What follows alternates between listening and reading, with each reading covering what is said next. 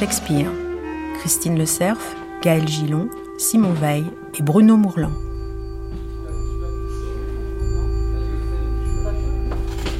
Acte 5 After Shakespeare. Quand je lis Henri VI, je me dis putain, en fait c'est la même chose que les séries que je regarde à la télé, mais mieux écrit.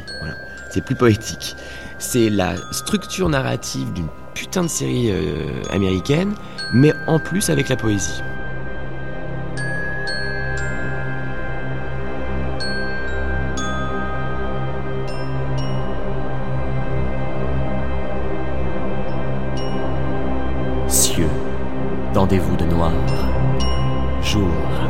Place à la nuit.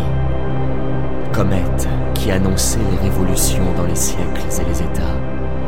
Brandissez dans le firmament votre tresse de cristal pour en fouetter les mauvaises étoiles rebelles. Je mets les entractes au moment des cliffhangers parce que comme ça je sais que les gens ils vont revenir exactement comme font euh, les, les, producteurs de télé, ils foutent les, pubs euh, au moment où, euh, la fin d'épisode, au moment où t'as pas du tout envie de quitter, et du coup tu, bah, tu te retapes un épisode derrière et tu, tu rends addict comme ça les gens. Je le fais, mais parce que Shakespeare le fait, c'est-à-dire que je ne suis pas en train de tronquer Shakespeare pour le mettre dans mon époque, parce que ce ne serait pas intéressant. Shakespeare était obligé de le faire. la fin de tous ces actes sont des petits cliffhangers, quoi, des petits trucs. Oh, qu'est-ce qui va se passer? Et donc moi je ne fais que jouer avec ça, qui est à mon avis déjà écrit. Et je le constate, les gens, ils restent, oui, 13h, 18h dans un théâtre, euh, comme ils restent 10h, euh, 12h devant toute une saison de série ou devant les trois Star Wars, euh, les 4 ou 5 ou 6 Star Wars, bientôt le 7, les Seigneurs des Anneaux ou ce genre de grandes sagas. pourtant là, c'est des vrais gens en face d'autres.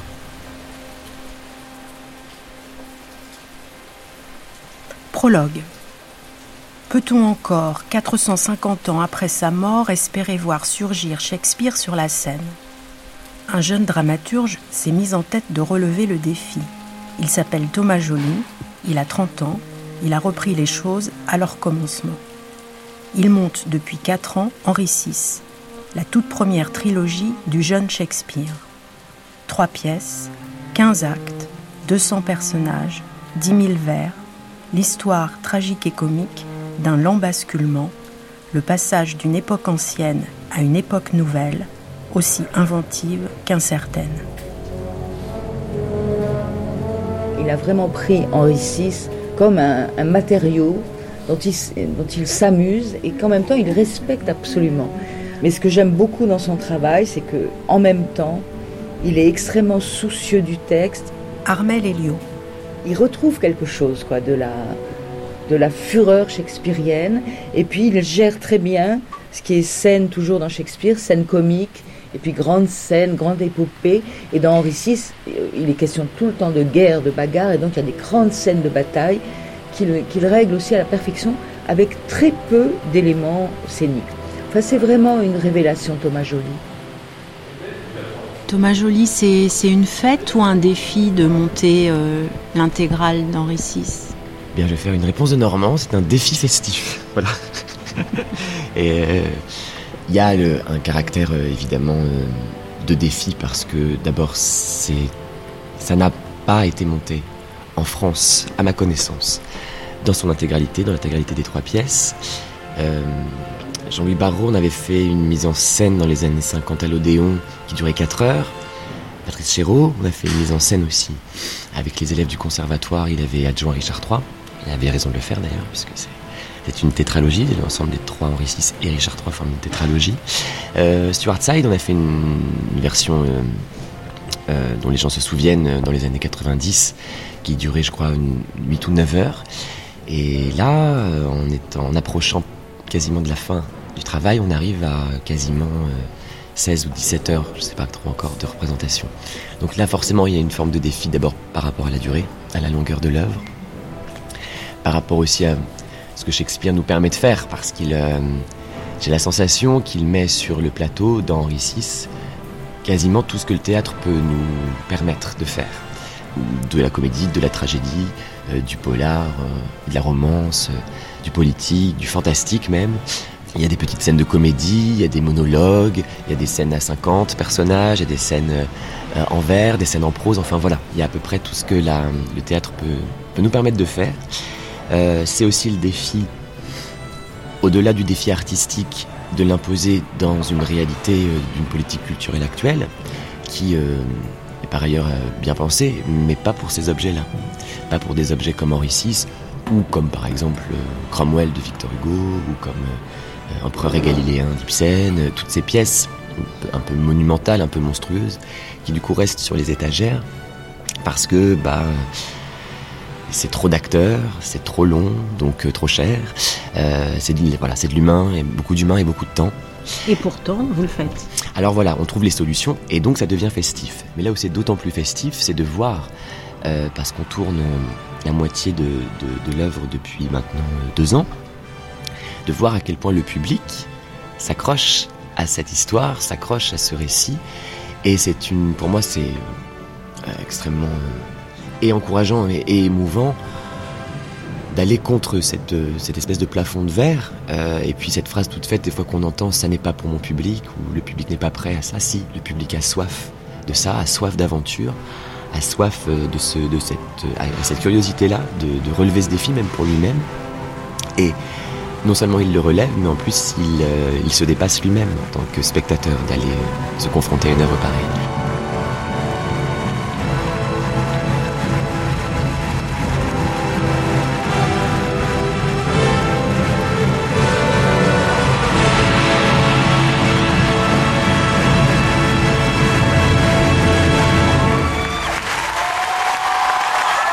C'est chaque fois dans la jubilation. Et cette jubilation, elle se communique au public. C'est extraordinaire de voir que personne ne bouge. Personne ne bouge. Et je me souviens que quand je l'ai vu à Sceaux cet hiver, je sais plus pourquoi il y a eu un problème. Ah oui, il y a eu une alerte à la bombe, figurez-vous. Ou non pas une alerte à la bombe, une alerte incendie. Alors tout d'un coup, à 45 minutes de la fin, il était minuit, sirènes qui se mettent à sonner, donc tout le monde croit que c'est dans le spectacle, parce que ça pourrait être dans le spectacle, puis pas du tout, tout d'un coup on voit quelqu'un surgir sur le plateau, nous dire, il y a une alerte incendie, il faut évacuer la salle. Et là on s'est dit, bon ben, les gens vont s'en aller. On a attendu presque une heure dehors avant qu'on trouve d'où venait l'alerte incendie et tout ça. Donc on est retourné à nos places à une heure du matin, il ne manquait personne. Ça veut dire que... Euh, les gens étaient, étaient heureux, étaient accrochés comme un, un roman haletant. C'est ça qu'il arrive à faire, à quelque chose de haletant. On a toujours envie de savoir la suite, vous savez. Il y, a vraiment le truc qui vous accroche à chaque fois, et, pourtant c'est Shakespeare, ça n'est que Shakespeare. C'est festif aussi au moment de la représentation parce que euh, il y a euh, non plus un spectacle qu'on regarde comme un autre, mais c'est un spectacle qu'on traverse. Ça, c'est une donnée aussi que la durée que Shakespeare, mais que la durée d'Henri VI nous permet on le traverse, ça veut dire que on en fait l'expérience. On fait l'expérience du poème, on fait l'expérience du récit, on fait l'expérience de la narration, on fait l'expérience du théâtre. Le corps, hein, euh, le corps euh, euh, devant Henri VI est toujours là, donc il a faim, il a soif, il a sommeil. les entractes permettent aussi aux gens de se retrouver, de parler, d'échanger. Ça crée une communauté éphémère de bah, bientôt 18 heures. Euh, une communauté entre les spectateurs et les acteurs, et les techniciens, et, tous ces gens assemblés, euh, forment une petite communauté éphémère qui, euh, que je crois que le théâtre est d'autant plus... on vient de connaître les résultats des élections européennes qui sont d'une violence et d'une tristesse très douloureuse et mais très alarmante et que donc oui, c'est festif, oui, c'est un défi, et oui, Henri VI permet que le théâtre retrouve son, soit son juste endroit de rassemblement, oui, de cette petite communauté éphémère euh, qui est, à mon avis, décisive de plus en plus.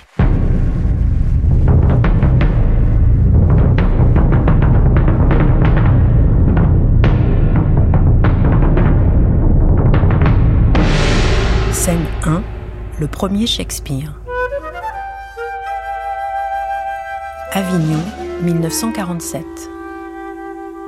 J'aimerais vous dire tout de suite la joie des spectateurs, parce que je ne pense évidemment pas être le seul, la joie de participer à ce festival d'art dramatique que présente Jean Villard. Chaque soir, nous découvrons en effet une œuvre nouvelle, mais nous découvrons aussi un site, un théâtre nouveau, et surtout en accomplissant de soir en soir cette promenade assez solennelle à l'intérieur de l'admirable Palais des Papes, nous avons l'impression vraiment d'en être les autres.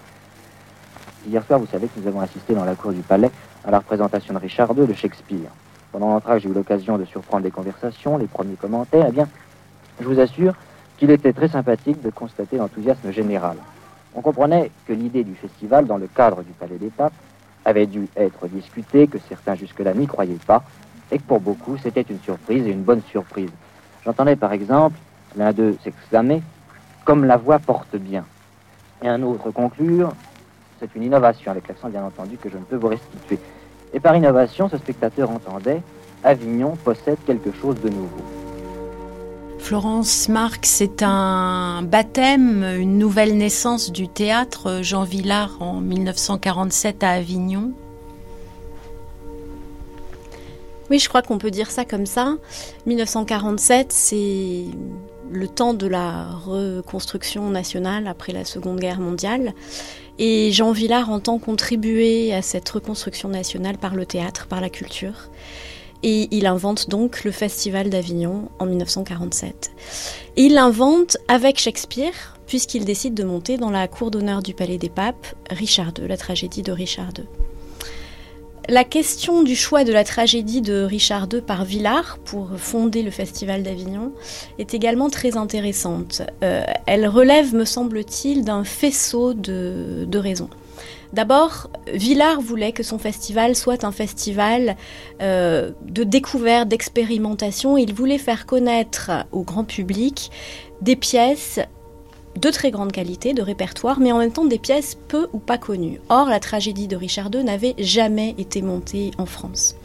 Ensuite, il est effectivement symbolique d'avoir choisi une pièce historique, alors que Villard euh, se situe dans une démarche de théâtre citoyen, de reconstruction nationale, d'une cohésion euh, de, de, la société qui passe par le théâtre. Parce que comme Shakespeare en son temps, à travers euh, euh, les deux tétralogies historiques, les deux pièces historiques isolées, euh, Shakespeare donne au spectateur à, à, réfléchir à son histoire, à la manière de faire de la politique, au système de gouvernement, à l'époque une monarchie, du temps de Villard évidemment ce n'était pas le cas, mais comment s'approprier son histoire, réfléchir à son histoire, et donc se projeter forcément dans le futur en partant pourtant d'une expérience passée. 1966. Jean-Luc Barrault, vous allez présenter Henri VI de Shakespeare. Et c'est la première fois, je crois, qu'on monte ce spectacle en France. Pourquoi vous avez choisi de monter Henri VI C'est une, une envie qui remonte à 1948. Henri VI est la première pièce connue de Shakespeare. C'est donc une œuvre qui a été écrite par un jeune homme de 25-27 ans et qui a déversé sur le théâtre tout ce qu'il avait en lui pour toute sa vie. C'est comme si on déversait en vrac sur le théâtre tout Shakespeare en herbe ou même le, le gros sac de grains de l'œuvre de Shakespeare. Alors dans cette œuvre touffue, généreuse, pleine de jeunesse, pleine de sang, de cruauté, d'amour, d'impulsion. Il y a les différents thèmes des œuvres de Shakespeare qui apparaissent, il y a les différents personnages principaux de son œuvre qui apparaissent déjà, euh, ne serait-ce que Henri, qui se retrouvera dans Richard II, qui se retrouvera dans Hamlet, qui se retrouvera dans Macbeth, la reine Marguerite que joue Cazares, euh, qui se retrouvera dans Lady Macbeth, et Falstaff, euh, il y a tous les personnages, et, même aussi les styles des différentes pièces de Shakespeare, c'est-à-dire le style cruel de Titus Andronicus, le style de grande tragédie de Macbeth ou du roi Lear avec certaines scènes d'Henri, le style même des comédies de Shakespeare, comme, comme il vous plaira, dans La séduction du prince Édouard avec les Degrés. Il y a donc la profusion de Shakespeare. C'est ça qui nous avait tenté. Et puis, euh, il y a donc trois parties dans, dans Henri VI, et ces trois parties sont comme les trois volets d'un triptyque. Le premier volet est encore inspiré par la naïveté euh, du théâtre du Moyen Âge, comparable aux enluminures euh, des, des, livres du Moyen Âge, comme les Belles Heures de Duberry. La deuxième partie, au contraire, débouche sur le drame élisabétain, comme la tragédie de la vengeance, ou bien Ardennes de Feversham. Et la troisième partie, le troisième volet, débouche alors sur les grandes pièces de la Renaissance, avec euh, un élargissement vers l'universalité, qui est véritablement l'œuvre de Shakespeare. Alors on, on, on assiste à Shakespeare en train de pousser. Mais c'est cette trilogie est fort longue car ça, ça, consiste à trois pièces en cinq actes. Je suppose que vous n'allez pas présenter trois pièces en cinq actes. C'était justement le problème et l'écueil et le sacrilège. De toute façon, il y a un sacrilège dans la traduction, alors pourquoi ne pas y ajouter un deuxième sacrilège dans l'adaptation? Et mais il m'a semblé que l'intérêt, justement, était de présenter les trois dans la même soirée. C'est une soirée de quatre heures. Il fallait donc faire entrer dans quatre heures de spectacle l'essence même de ces trois pièces. Est-ce qu'on peut dire, Florence Marc, qu'il est difficile au XXIe siècle d'hériter du legs de William Shakespeare? Bien sûr que c'est difficile, mais c'est justement ça qui est intéressant.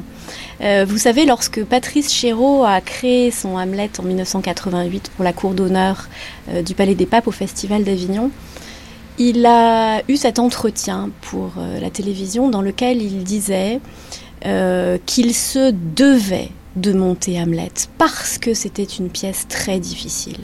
Et je crois que cet emploi du verbe devoir est très intéressant. C'est un must au double sens du terme en anglais, c'est-à-dire un must parce que c'est un privilège, mais un must aussi parce que c'est un devoir et que c'est difficile de s'attaquer à Shakespeare. Mais je crois que lorsque euh, on aborde Shakespeare, on aborde la question du théâtre tout entier. Shakespeare se posait constamment la question du théâtre. Comment on construit du théâtre? Comment on fabrique une représentation? Et donc, passer par Shakespeare, c'est forcément développer des stratégies euh, de négociation avec cet auteur mythique et monumental. Euh, c'est inventer des zones de transaction avec le public qui lui aussi a une idée extrêmement exigeante euh, de, que ce, de ce que doit être Shakespeare. Mais c'est aussi être de plein pied dans la créativité. Je pense que la jeunesse va très bien à, Armel Elio. à Shakespeare.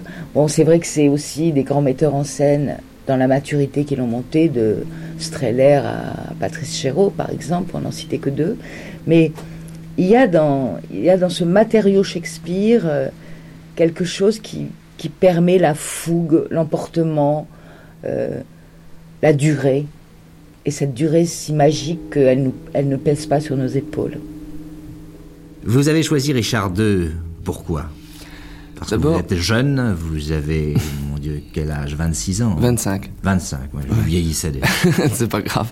D'abord parce que euh, Bourseillet m'avait demandé de monter un Shakespeare dans son théâtre. Patrice Chéreau, 1970. Et que dans le théâtre de Shakespeare, la chose qui m'intéressait le plus, au moins pour aborder, pour aborder l'auteur, pour aborder le, bon, pour le fréquent, commencer à le fréquenter, étaient les drames historiques, c'est-à-dire des pièces à l'intérieur de laquelle il pouvait y avoir, on pouvait raconter la, comment dire, une sorte de mécanisme politique euh, historique d'une certaine époque et aussi les rapports de force et les, comment dire, la façon dont les gens vivaient ces rapports de force, enfin.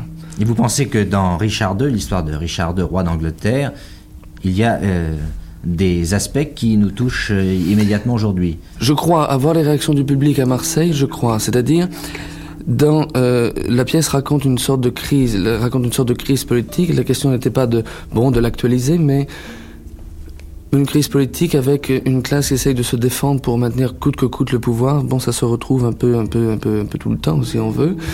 Et on n'a pas cherché à actualiser, on a cherché à raconter avec le maximum de force, le maximum de violence, les rapports, ce qui se passait entre les gens.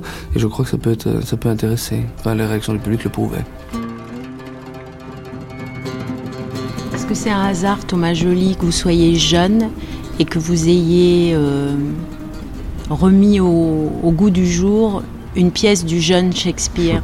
Est-ce que pour vous, Shakespeare est juvénile? Alors dans Henri moi ça c'est ça qui, c'est l'une de ses premières effectivement, et c'est euh, clairement euh, le jeune Shakespeare fougueux, très clairement. D'ailleurs, plus ça avance, euh, plus son œuvre avance, plus on constate que ses pièces sont de plus en plus calibrées, et elles sont, son système de narration, son, son schéma narratif est de mieux en mieux rodé. Euh, et donc il est, euh, il, fait des tubes. Après les tubes, Macbeth, euh, Macbeth, Hamlet, Richard III par exemple, qui est la suite d'Henri VI, c'est bien plus un tube que Henri VI. Il y a quasiment tout de Shakespeare qui va venir après. Il y a Roméo et Juliette par exemple dans Le Duc de Suffolk qui se sépare, qui est exilé et qui se sépare de la reine Marguerite. Alors voilà le grand moment où ils se disent adieu. Ça prend 20 minutes, euh, alors que dans et Juliette, c'est beaucoup mieux calibré que ça. Euh, c'est beaucoup plus efficace, beaucoup plus poétique. Euh, il y a la perte, les réflexions sur le père, par exemple. Dans Hamlet, elles sont beaucoup plus, pareil, beaucoup plus calibrées. il y a, voilà, dans Récit, il y a comme ça quasiment des motifs qu'on va retrouver dans beaucoup, beaucoup de pièces de Shakespeare, mais elles sont à l'essai, elles sont à l'expérience, à l'expérimentation encore. Ça, ça m'intéresse. Et c'est pas, c'est pas un hasard que mon jeune metteur en scène j'aille vers le jeune Shakespeare parce que Shakespeare m'impressionne. Mais Shakespeare m'impressionne aussi parce qu'il a été monté par mes pères et qui m'impressionne aussi. Euh, alors qu'Henri VI, c'est un terrain encore un peu vierge, un peu expérimental pour le jeune metteur en scène que je suis, parce qu'il est aussi expérimental pour le jeune Shakespeare. Et que euh, de démarrer par là, après peut-être je serais moins impressionné d'aller vers Hamlet, d'aller vers des tubes, les tubes de Shakespeare. Du coup, je, je pense que c'est ma, ma rencontre. Voilà, je voulais euh, rencontrer euh, Shakespeare par son début, par son commencement.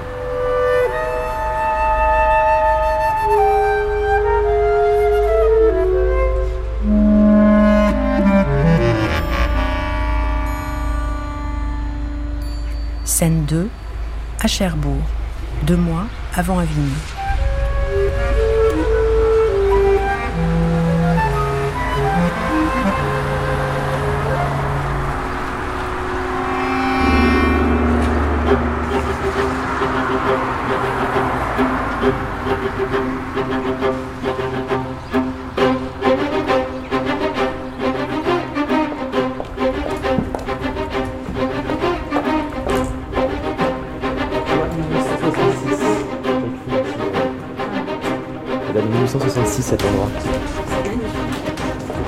Donc on appelle ça Henryville depuis trois ans.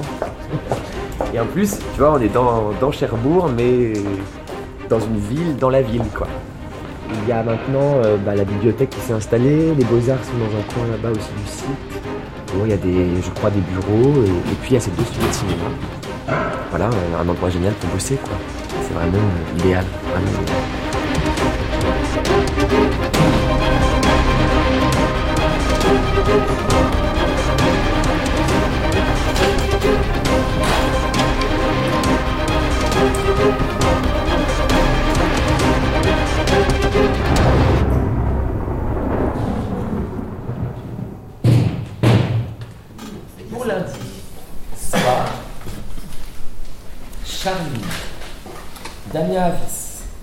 Flora, Emeline et Gilles Making of.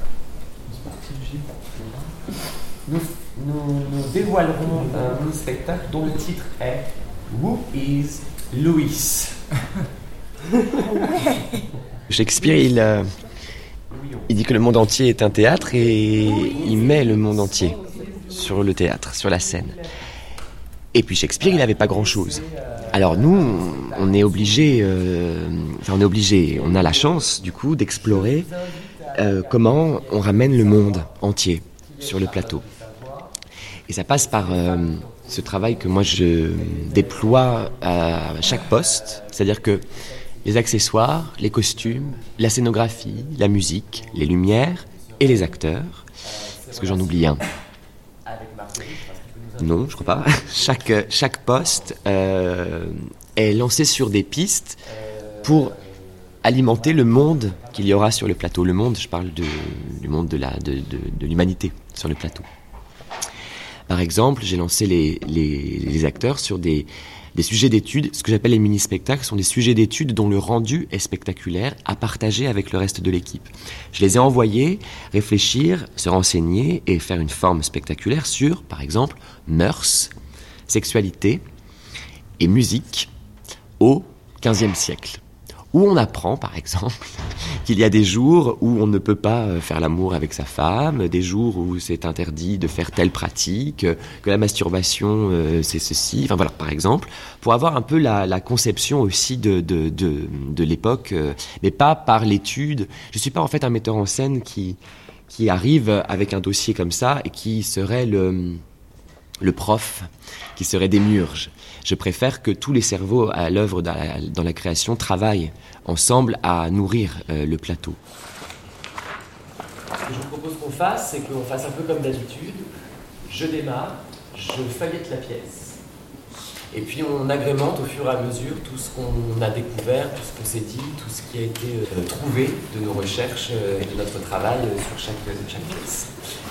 Avignon, c'est dans deux mois. Donc on a encore euh, du temps en fait devant nous. Ce que j'ai euh, du coup préconisé, c'est que ici, à Cherbourg, jusqu'au 10 juin, ça, le 11 juin, on ne s'intéresse qu'à l'épisode 4. Il y a en tout deux grands filages de 18 heures. Le, le monstre qui a lieu le 27, le 27 juin, le monstre, 18h, et la générale, qui a lieu le 5 juillet. Au départ, je voulais trois. Scène 3, une époque très compliquée. Mais. Donc, euh, l'idée euh, a été surtout de, de rendre lisible cette, euh, cette épopée, parce que je sais que je pars avec des. Pas des handicaps, mais des, des appréhensions. D'abord, c'est le 15e siècle. C'est un siècle qui est assez obscur. Dit d'un coup le Moyen Âge, d'un coup, ça fait, euh, c'est confus dans la tête des gens. Ensuite, c'est Henri VI, un roi qui n'est pas très connu.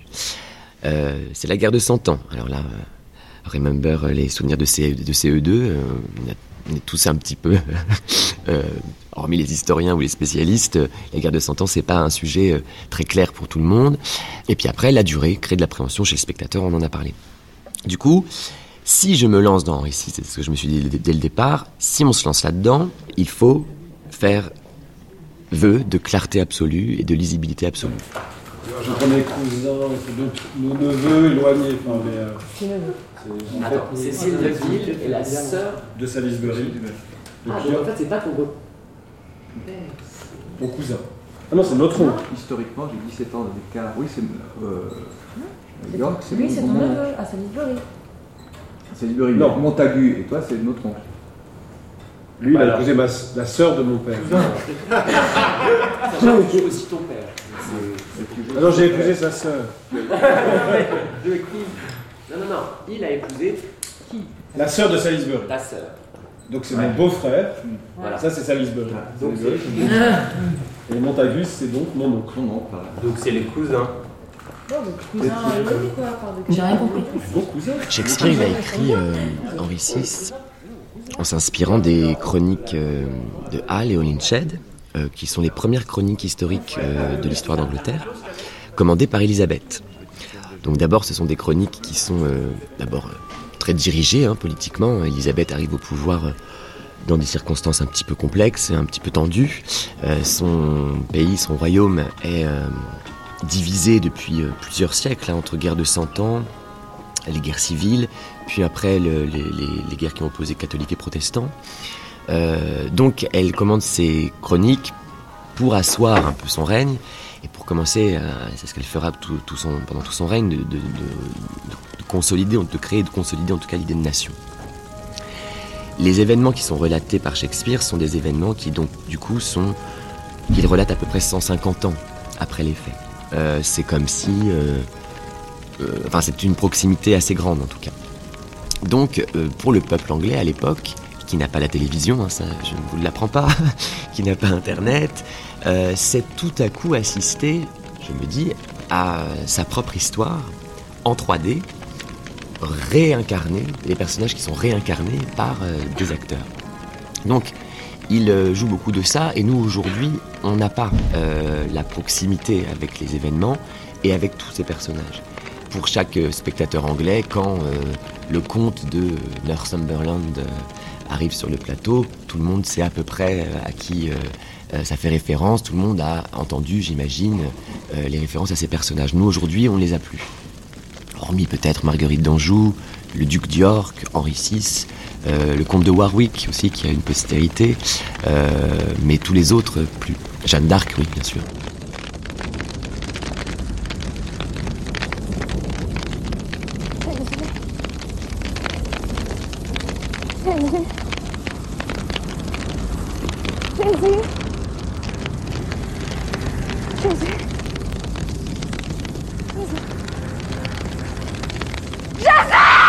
Alors, c'est vrai que pour un metteur en scène, Henri VI, c'est très amusant parce que, en particulier, il y a un personnage auquel nous, Français, nous sommes très attachés, c'est Jeanne d'Arc.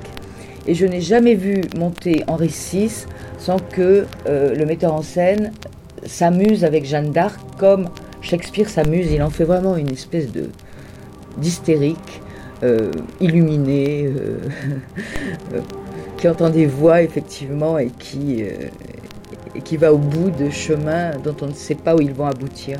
Et ça, Thomas Joly, euh, sa, sa Jeanne d'Arc, elle a des cheveux bleus, elle est, elle est vaillante et en même temps, euh, c'est vraiment une héroïne de, presque une héroïne de manga.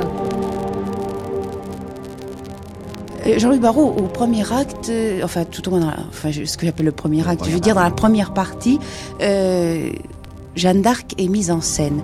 Or cette Jeanne d'Arc est une Jeanne d'Arc qui est un petit peu euh, présentée de façon euh, outrancière, un petit peu comme une sorcière. Du reste, même les soldats français sont présentés comme des couards. Est-ce que là, vous ne pensez pas que le public français, justement, risque d'un peu mal réagir? Je vous raconter une histoire charmante quand on a présenté il y a quelques années Henri V, euh, le film Henri V de Laurence Olivier. Au moment de la reproduction de la bataille d'Azincourt, il y a des Français qui ont sifflé, n'admettant pas la défaite des Français à Azincourt. Et Janson, Henri Janson était dans la salle et il s'est décrié trop tard. Eh bien, pour Jeanne d'Arc aussi, cette fois-ci, c'est trop tard. Mais, de toute façon, dans Shakespeare, il y a toujours une ambiguïté. Et c'est ça qui fait la- le génie de Shakespeare. Une ambiguïté dans le, dans le climat. On est toujours entre chien et loup, entre l'heure et la, entre le jour et la nuit. On est entre la disparition d'une civilisation et la naissance d'une nouvelle civilisation, la fin d'un cycle humain et la renaissance d'un nouveau cycle humain. Et pour Jeanne d'Arc, elle est à la fois sainte et sorcière.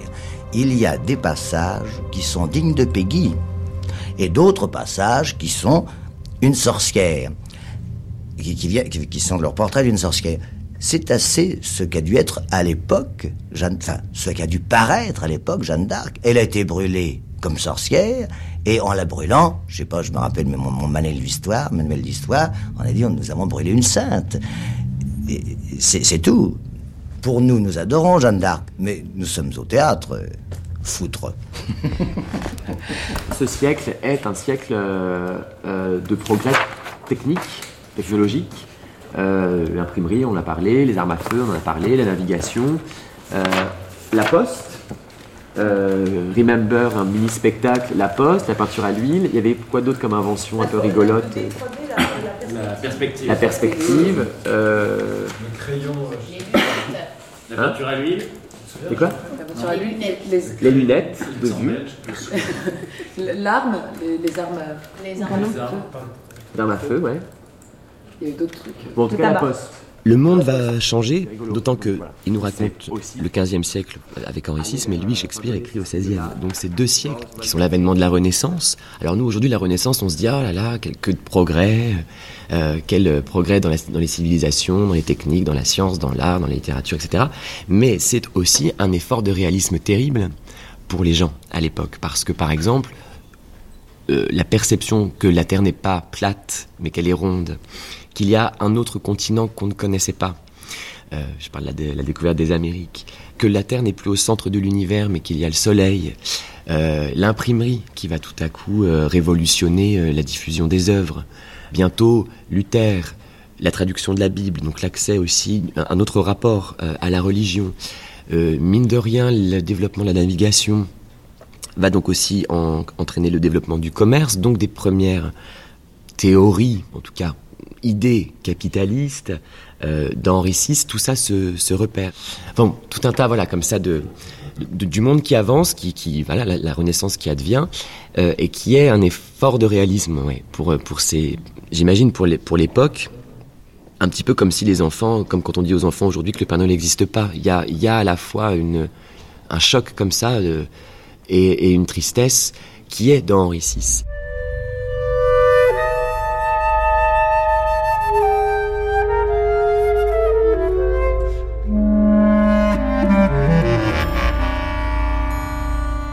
Scène 4. Une histoire de valeur.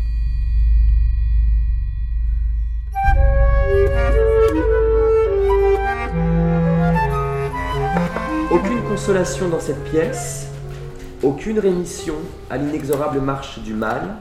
Seul le discours figé des vanités permet d'offrir quelques moments de répit relatif dans ce voyage au bout de la nuit je rebondis sur Voyage au bout de la nuit, puisque si on commence à 10h du matin, c'est-à-dire en plein euh, essor presque du soleil, euh, et qu'on termine à 4h du matin, cet épisode-là, lui, se situe entre minuit et 4h du matin. Ce qui, physiologiquement, m'amuse assez, parce que c'est vrai que les spectateurs sont euh, au cœur de la nuit. Et on va les lâcher d'ailleurs au milieu du noir, et juste avant que le soleil, ce qui est d'ailleurs le début de Richard III, ne soit à nouveau visible de la surface de la Terre, enfin de notre, en tout cas de notre côté de la Terre. Euh, ça, ça me plaît assez aussi. Donc tout ça en fait se confirme et me rassure, et je suis plutôt heureux de constater que nous ne nous sommes pas trompés. Voilà, c'est plutôt heureux. Après 4 ans, ils à la fin te dire Ah non, j'avais pas compris. Il faut que je recommence ici, c'est un roi qui est en fait un roi du Moyen-Âge. C'est un roi mystique. C'est un roi euh, qui est relié à une, euh, imagerie et une philosophie moyenâgeuse alors que le monde avance et que euh, eh bien, ce roi n'est plus raccord avec son époque. Henri n'est pas fait pour son époque et que donc il est pris de vitesse par euh, de nouveaux ducs qui sont bien plus au fait des armes et de la dans, plus dans le rythme en tout cas de leur époque, dans la réalité de leur époque et c'est pour ça qu'il va se faire terrasser de manière extrêmement violente bien qu'il ait toujours la couronne sur la tête. Alors Thomas, vous êtes qui? Je suis Henri VI. Henri VI. Ouais. D'après ce qui est dit, c'est que je serai le mauvais roi au mauvais moment. Thomas Germaine. Donc euh, moi je suis né euh, en 1421, mon père vient de mourir et je suis très vite couronné à l'âge de 9 mois d'après Shakespeare, d'après mon auteur. Et euh, d'après l'histoire, après, c'est un peu plus compliqué, mais d'après Shakespeare, c'est ça. Mon auteur m'a couronné à l'âge de 9 mois à un moment donné où, où le royaume est complètement gangréné par des dissensions, puisque mon père a été quand même un, grand emblème de l'Angleterre, un grand roi victorieux, chef guerrier, Henri V. Il a fait Azincourt, enfin voilà, qui a été une espèce d'icône révérée par tout le monde. Et puis j'arrive à un moment donné où tous les pères de ce royaume euh, bah, cherchent à prendre le pouvoir.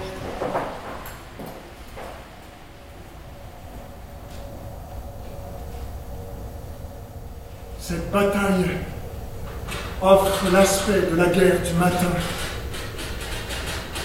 Quand les nuits mourantes le disputent à la lumière croissante.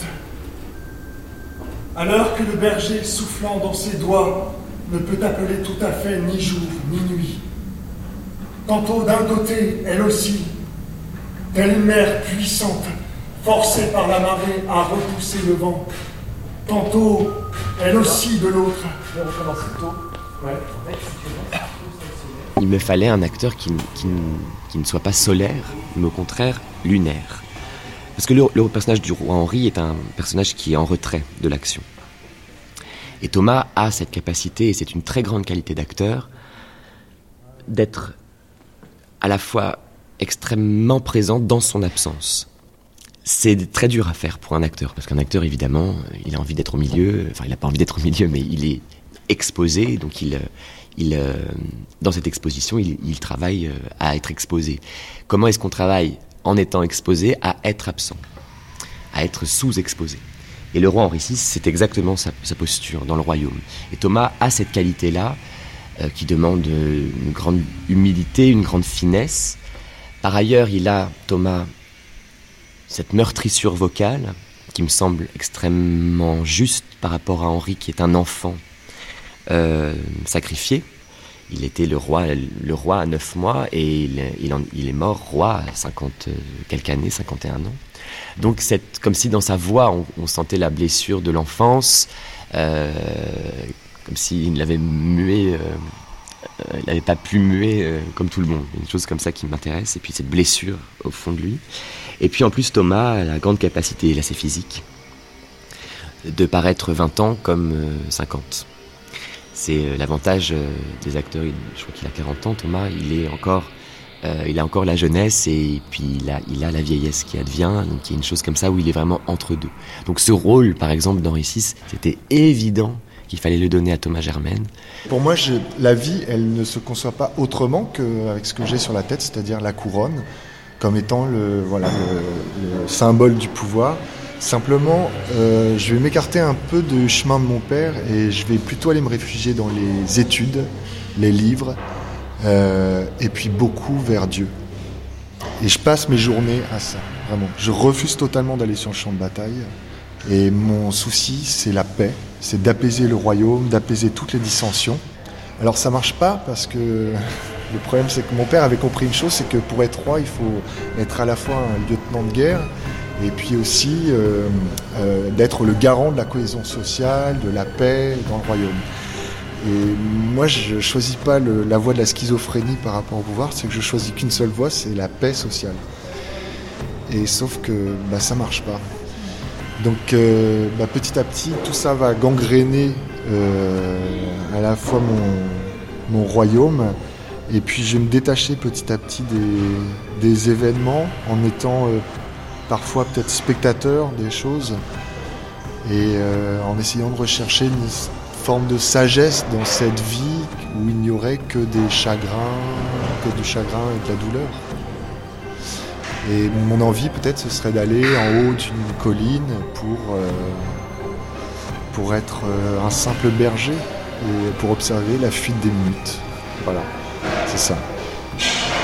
Lui, en ici, moi je trouve que son discours il est passionnant. Alors après dans l'histoire, c'était un roi qui était fou, qui était empreint de, de crise de, folie. Et, Shakespeare, lui, a écarté totalement euh, cet aspect-là d'Henri VI. Il en a fait vraiment un, roi euh, très pieux, très dévot, emprunt à une certaine sagesse et presque à une mélancolie par rapport à, qu'il est. Euh, c'est le bilan qu'il fait à la fin de sa vie, quoi, juste avant d'être assassiné par Richard III. C'est euh, est-ce que la vie, est-ce que ça, c'est que des chagrins, des douleurs, enfin ce que je disais là. Est-ce que c'est que ça la vie, euh, le pouvoir? Est-ce que c'est ça? Est-ce qu'il vaut mieux pas se retirer complètement? Alors c'est, on, peut le critiquer aussi. On peut dire c'est un peu facile il est, il est responsable. C'est lui qui a la couronne. Mais je comprends tout à fait dans quel dans quel euh, esprit il est, le pauvre, le pauvre. C'est vraiment le pauvre. Il n'y a pas de chance, quoi. Terrible. Non, puis je le trouve beau, je le trouve beau dans sa naïveté par rapport au monde dans... En fait, il n'a pas compris dans quel monde il était. Il a vraiment, il n'a pas les codes, mais c'est normal. Je pense que, enfin, j'en sais rien du tout, mais on a beaucoup, on beaucoup, on a beaucoup travaillé aussi avec Thomas là-dessus sur euh, qu'est-ce que c'est que naître roi? Y a-t-il autre chose en ce monde que chagrin et douleur?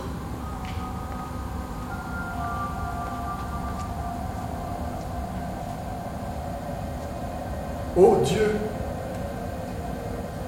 ne serait-ce pas une vie bienheureuse de n'être rien de plus qu'un simple berger, assis sur une colline, tout comme je le suis à présent. de tracer des cadrans avec adresse, point par point, pour observer la fuite des minutes. Combien il en faut pour une heure complète.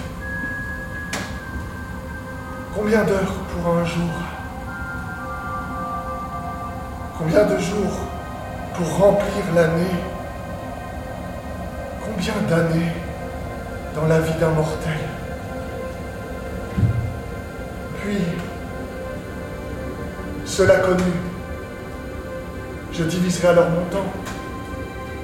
Tant d'heures pour garder mon troupeau, tant d'heures pour me reposer, tant d'heures pour méditer, tant d'heures pour me divertir, tant de jours que mes brebis sont pleines, tant de semaines avant que les pauvres bêtes mettent bas, tant d'années avant de tondre leur toison. Ainsi les minutes, les heures, les jours, les mois et les années, employés à ce pourquoi ils ont été créés, feraient décliner mes cheveux blancs vers un paisible tombeau. Ah Quelle vie ce serait là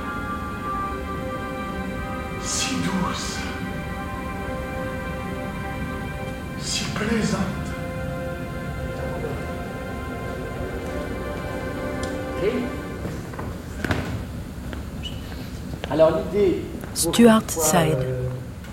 On- nous pouvons parler de, de l'histoire, euh, l'histoire H majuscule de, de l'Angleterre et un peu de la France, mais c'est pas vraiment là le sujet de, de l'œuvre. Je, je tiens à dire que c'est une fiction. C'est l'œuvre d'un poète de théâtre qui s'appelle Shakespeare. Il, il s'inspire d'une histoire véritable, euh, l'histoire de son pays. Mais je n'ai pas monté ça pour euh, qu'on comprenne mieux les forces économiques, sociologiques qui ont amené à une guerre civile euh, en Angleterre, dans l'Angleterre du, du 15e siècle. Pour moi, c'est pas vraiment là la fonction du théâtre. C'est une, c'est pour parler de, c'est, une fable. Il était une fois. Il était une fois un roi qui avait neuf mois. Eh ben, ça, ce royaume imaginaire s'appelle l'Angleterre, mais c'est un Angleterre imaginaire, c'est une France imaginaire, c'est une Jeanne d'Arc imaginaire, c'est un récit imaginaire. C'est une œuvre, cette œuvre est considérée comme une, une épopée, une œuvre historique, pas du tout.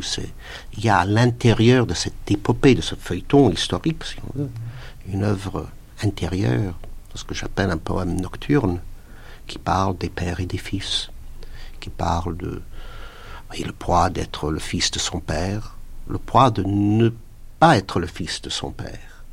Euh, ça parle des hommes et des femmes. Ça parle, ça parle de, de ce qu'on hérite de nos pères, qui n'est pas une question des yeux ni de la forme de notre nez, mais les haines, les vengeances, les préjugés, d'autres biais comme ça. Des on vient au monde, des ambitions, on vient au monde avec ça aussi. Et ça, aussi se transmet d'une génération à l'autre. Alors comment casser ce cercle vicieux? Henri VI essaie. En, parlant avec euh, Philippe de Marle, souvent il y avait un personnage qui, de la littérature qui nous intéressait, c'était l'idiot de Dost- Dostoevsky. Euh, effectivement, un homme, est-ce qu'il est euh, sensé ou insensé? Est-ce que ce roi illuminé, est-ce un illuminé ou est-ce que c'est un sage? Eh ben, Nous avons opté pour euh, quelqu'un qui défend des valeurs. Des valeurs, bon, ces valeurs ne seront pas prises en compte par, qui que ce soit. Il sera anéanti. Euh, lui et les siens, évidemment. Alors comment, comment imposer l'intelligence? Comment imposer la sagesse? Comment imposer la raison dans un monde de fous? C'est une bonne question qui, est, est une question d'aujourd'hui.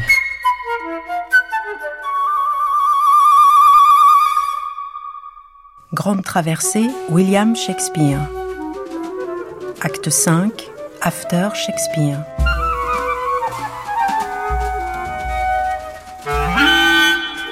Scène 5, dans le fleuve de la langue.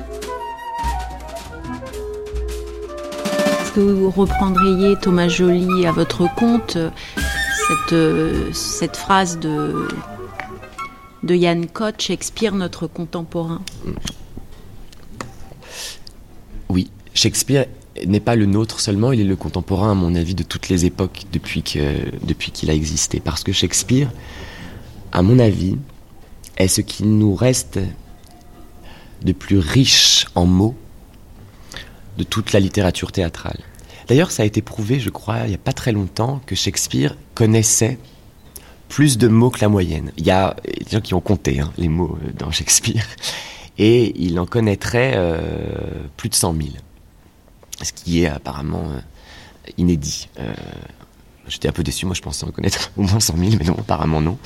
Et, et, donc, je pense que c'est ça qui nous, qui à mon avis, toutes les époques peuvent se plonger dans, dans, enfin peuvent se reconnaître dans, dans Shakespeare, c'est parce que Shakespeare a condensé, il avait ce génie-là, il était le porteur du plus de mots de l'humanité, et il les a mis sur du papier pour en faire du théâtre, ça aussi est important. Et donc le théâtre a cette richesse-là, c'est que il a, il a dit tous les mots, et que tous ces mots-là changent de sens, sont, sont comment dire, euh, euh compris différemment selon les époques, mais, mais, mais comme personne encore euh, n'avait ce talent-là, n'a eu ce talent-là d'avoir autant de mots que Shakespeare, eh bien, il, reste notre, notre vision, théâtre, la vision théâtrale du monde la plus riche et la plus féconde en termes littéraires. Ah, quelle vie ce serait si calme, si le buisson de l'aubépine ne donne-t-il pas une ombre plus légère au berger gardant son innocent troupeau que le dais richement brodé au roi qui toujours redoute la trahison de ses sujets? L'humble lait caillé du pâtre, sa froide et fluide boisson et même sa bouteille de cuir, son sommeil coutumier sous le frais ombrage des arbres, toutes ces choses dont il jouit dans la sécurité et la tranquillité la plus douce sont bien préférables aux délicatesses d'un prince, à ses repas ruisselants de vaisselle d'or, à ce lit somptueux où il se couche, et au chevet duquel se terre l'anxiété, la défiance et la trahison. Après, Shakespeare est aussi un auteur qui s'adresse au peuple. Ça, c'est très important. Il euh, s'adresse à des gens de tout, tous âges, de toute catégorie sociale, euh, et tout ce qu'il fait, c'est qu'il ne cesse de comparer. C'est très baroque, vous allez me dire, mais mine de rien, c'est très universel. Euh, il ne cesse de comparer les sentiments humains, les idées, les concepts avec la nature, et donc des choses qui sont accessibles à tout le monde. Par exemple, le roi Henri, quand son oncle est emmené en prison, compare douleur, sa, douleur, à la douleur d'une vache dont le boucher emmènerait le veau à l'abattoir. Alors, d'un coup, entre euh, l'image de l'abattoir, du boucher, de la vache et du veau, et un roi qui perd son oncle, il y, a comme une espèce comme ça d'écart, mais je trouve que dans, tous, dans, cet écart, il y a tous les gens en fait. Il y a toute l'humanité. Il y a les rois, et puis il y a euh, les fermiers, il y a euh, les, les, le petit peuple, et puis il y a les animaux. Ça va jusqu'aux animaux. Donc il, euh, il embrasse en fait toute l'humanité parce qu'il fait comprendre, il transcrit toutes les émotions, tous les sentiments par des choses extrêmement simples. Shakespeare, c'est facile, c'est limpide, c'est je, suis en colère, comme la mer qui sur le rocher se fracasse. Tout le monde comprend ça. Tout le monde a vu la mer se fracasser sur un rocher, même si les gens n'ont pas vu la mer en vrai, ils l'ont vu à la télévision, ils l'ont vu aujourd'hui au cinéma, etc. Donc euh, c'est sa grande force, c'est de savoir euh, tout retranscrire. Et donc, grâce à ces images simple mais puissante, il brasse nos âmes.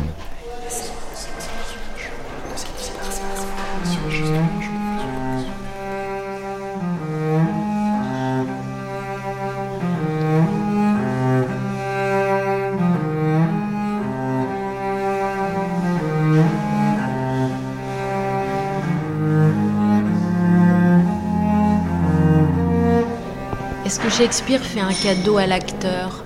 Souvent un- quelqu'un du peuple, quand il lui fait porter une couronne Bah, je je crois que de toute façon, Shakespeare fait un cadeau à tous les acteurs dans tous les moindres rôles, que ce soit les petits rôles ou, euh, ou les rôles plus importants. Il fait un cadeau à tout le. Thomas Germaine. En plus, nous, la chance qu'on a sur ce spectacle-là, c'est qu'on tourne sur plusieurs rôles. C'est-à-dire qu'on a des petits rôles de portier, d'albardier, des choses comme ça, on alterne.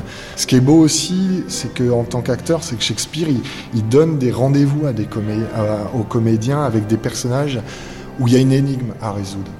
C'est-à-dire que Richard III, c'est une énigme, les grands personnages de Shakespeare. Et puis là, dans Henri VI, il y a plein de personnages qui sont énigmatiques, qui recèlent des, des mystères. Dont, alors nous, évidemment, la tentation, c'est d'aller chercher dans le, côté euh, psychologique des choses, de chercher. Mais c'est aussi euh, théâtralement, c'est-à-dire que, par exemple, pour Henri VI, il y a plein de scènes où il ne parle pas, où il ne prend pas position. Ça, c'est des énigmes pour moi. Je me dis, mais qu'est-ce qui, se passe dans sa tête pendant tout ce temps où il ne parle pas? Pourquoi il n'intervient pas? Moi, ma tentation, évidemment, ce serait de... Mais il y a ce personnage-là qui me retient, qui dit... euh, Et puis, c'est toute l'énigme aussi par rapport à sa conception du pouvoir que je trouve euh, à la fois euh, tragique et poétique. Il y a les deux. En même temps, je trouve ça très beau, mais, mais euh, force est de constater que ça ne marche pas. Pour lui, ça ne marche pas. Dans l'écriture de Shakespeare, évidemment qu'on entend que c'est un acteur, et c'est quelqu'un qui comprend organiquement le plateau et les cheminements physiques de la pensée. On le retrouve d'ailleurs euh, dans, dans, tout le théâtre, hein. un acteur qui écrit, par exemple, euh, moi j'ai travaillé euh, Sacha Guitry, Toa, quand on a mis en scène Toa, dans quoi qu'on pense de Sacha Guitry, dans l'écriture de Sacha Guitry, il y a l'acteur qui écrit. Ça, se- ça se sent par rapport à Marivaux, par exemple, qui est pas un acteur. C'est pas la même chose. C'est pas, il y a, pas la même organicité dans la langue. Et donc, en tant qu'acteur, parce que je joue aussi dans, dans Henri VI, euh, c'est faire une expérience physique parce que la, force du langage de Shakespeare, c'est un fleuve. Et il faut être dans le fleuve, il faut se, se laisser à la fois porter par le fleuve la puissance du courant euh, de la langue et en même temps des fois euh, nager à contre-courant. Enfin, il y a quand même il y a comme ça une épreuve physique à travailler, à, à- à traverser cette langue-là. On doit se laisser porter. C'est marrant parce que Simon Callow, il disait que c'était faire dire Shakespeare, c'était faire du surf. Que Euh, voilà. bah oui, puis on est, on- en fait, c'est organique. On, on est, quand je disais qu'on est emporté par un flot, euh, d'ailleurs le mot anglais flow, mais le flot, euh, un flot de mots, un flot de langage, qu'il faut du coup lutter et en même temps euh, rester la tête hors de l'eau de ce courant, mais emporté dans un courant. Ça, ça, c'est clairement la, la, marque que, euh, que Shakespeare est un acteur et que c'est un acteur qui transcrit un mouvement physique de la pensée. Parce que le travail de l'acteur, c'est simplement de mettre en vie, en corps, en souffle, en voix, euh, une pensée. Euh, et ça, ça passe par... euh, et ça, ça se sent. Voilà, notre travail à nous, c'est ça, la pensée en voix. C'est- juste ça qu'on a à faire, nous les acteurs. C'est pas très compliqué, c'est pas plus compliqué que ça. Et, donc lui, nous les, nous la, comment dire, nous en donne tous les reliefs, euh, nous fait traverser ça de manière très physique. Et donc oui, évidemment que seul un acteur sait comment faire passer ça euh, par l'écrit. Si on n'a pas éprouvé cette, euh, ce lyrisme et cette, euh, cet art de la, de la voix, de la vocifération, euh, si on l'a pas éprouvé, on ne sait pas comment le retranscrire. Et clairement, dans Henri VI, chaque acteur, hier il y a, y a Martin qui passait un monologue, il était en nage après 20 vers, parce que c'est physique de penser. Et ça a certainement aussi rapport. Moi, quand j'entends les Anglais parler, ils sont beaucoup plus riches, même vocalement, dans leur. euh, euh, musicalement, hein, dans, la, dans le spectre vocal des Anglais. Euh, nous, les Français, c'est beaucoup plus réduit. Et bien, et bien cette, ces courbes comme ça et ces mouvements vocaux de, grave à aigu et puis qui, en, qui emmènent évidemment le souffle et puis le corps avec, c'est inscrit dans la langue. Alors nous, Français, c'est compliqué parce que on, est beaucoup plus réduit là-dedans. Et donc, ça demande de mettre le corps à l'épreuve, le corps à l'ouvrage, euh, et c'est que comme ça qu'il s'entend. D'ailleurs, si on n'est pas dans une forme de démesure déjà physique, vocale ou, de souffle, euh, Shakespeare, c'est chiant. C'est chiant et c'est compliqué. Alors que tout à coup, quand on est agité, mis en branle euh, par la pensée, quand le corps est mis en branle par la pensée, ça devient très limpide. Et on comprend pourquoi tous ces gens crient, pleurent, s'arrachent les cheveux, etc. C'est très clair.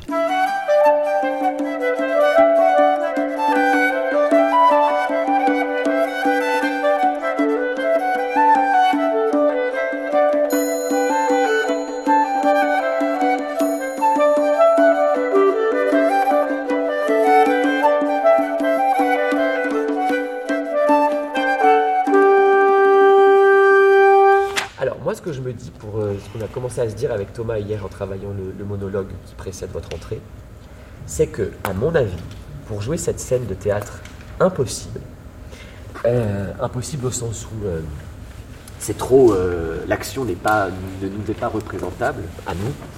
Pourquoi elle ne nous est pas représentable? Parce que nous ne faisons pas la guerre, nous ne vivons même pas en temps de guerre, enfin, dans notre pays, je veux dire. Nous ne savons pas ce que c'est que se battre à la guerre. Nous ne savons pas encore moins ce que c'est que d'être enrôlé de force dans une armée.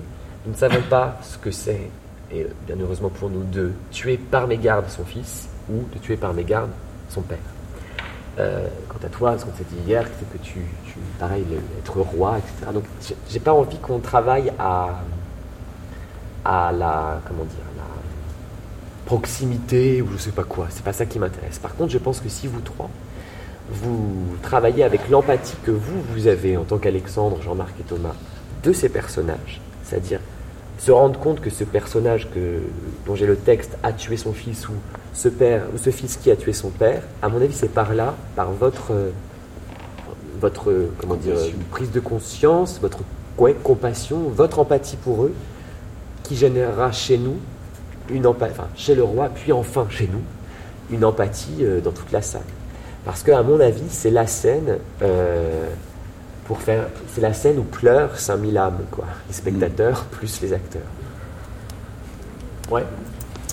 Eh bien, on essaye alors. C'est un vent mauvais que celui qui ne sert à personne.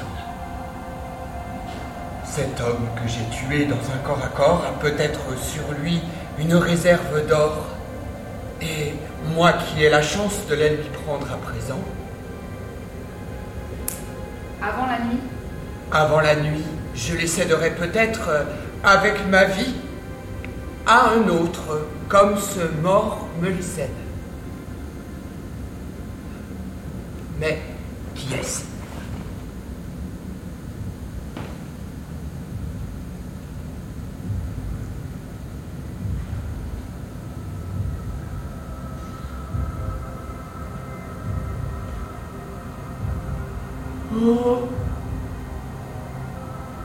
Dieu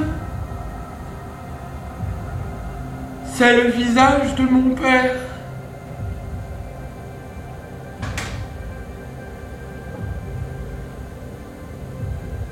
Que j'ai, dans cette mêlée,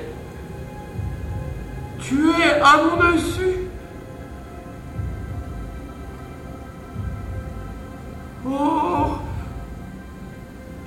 Temps funeste qui engendre de tels événements À Londres. À Londres, j'ai été enrôlé dans le camp du roi. J'ai été enrôlée de force dans le parti du roi. Ok, c'est bien. Sauf qu'en fait, il faut le faire, du coup, on va prendre un vrai corps. Ouais. Parce qu'il faut fouiller l'or et les prendre. C'est écrit. Et moi qui ai la chance de les lui prendre, les prendre. Scène 6. Éloge de la pauvreté. Là, en tout, on est euh, sur le projet une quarantaine. Euh, mais euh, à la base, on était six. Les, les trois premiers projets de la Piccola, on était six acteurs. Euh, deux acteurs et quatre actrices d'ailleurs. Et là, on a un peu gonflé nos rangs parce que on peut pas faire à six les, les quelques 200 personnages, mais l'idée c'est ça. Voilà la costumerie. tout ça, en fait, c'est des costumes qu'on emprunte dans les stocks de différents théâtres. Alors, il y a ici du théâtre de Lille, qui a du Nord à Lille, du théâtre euh, du CDN d'Angers, euh, du CDN de Caen, de l'Aquarium, On est bon, hein. de. hum, quoi d'autre encore? Du TNB. Et on pioche, en fait, pendant les créations. Depuis 4 ans, on fait ça. On pioche et puis on, on aménage, on retouche, on, on transforme et puis on Un rend. un grand fournisseur Ah, qui on rendra. Emmaüs. Et puis après, il y a Emmaüs, voilà, qui est notre, sommes. notre deuxième grand fournisseur. Il y a quand même une ligne qui se dégage. Alors après, voilà, tout le travail de Marie et Sylvette, c'est de, de dégager la ligne, voire même la collection Henri VI, hein, parce qu'il y a des collections dans le spectacle, selon les familles, selon les rangs des personnages, selon euh, l'époque aussi, parce que, mine de rien, c'est euh, c'est quasiment 50 ans. Donc il faut aussi faire avancer, les personnages vieillissent, enfin voilà. C'est une alliance de hum, tradition et de modernité. C'est. c'est... On peut dire ça. En tout cas, la première chose qu'on s'est dite, c'est pas de reconstitution. Non, non. Voilà. Certes pas. De toute façon, on n'a absolument pas les moyens de faire de la reconstitution. C'est hors question avec nos petits moyens. C'est pour ça que voilà, on, a, on a tous ces stocks euh, à notre disposition et ça, c'est formidable. Et donc les, les- les personnages sont hissés au rang de figure, figures historiques, et plus des acteurs jouant des rôles. Ça, c'est une des réussites aussi, je crois, des costumes.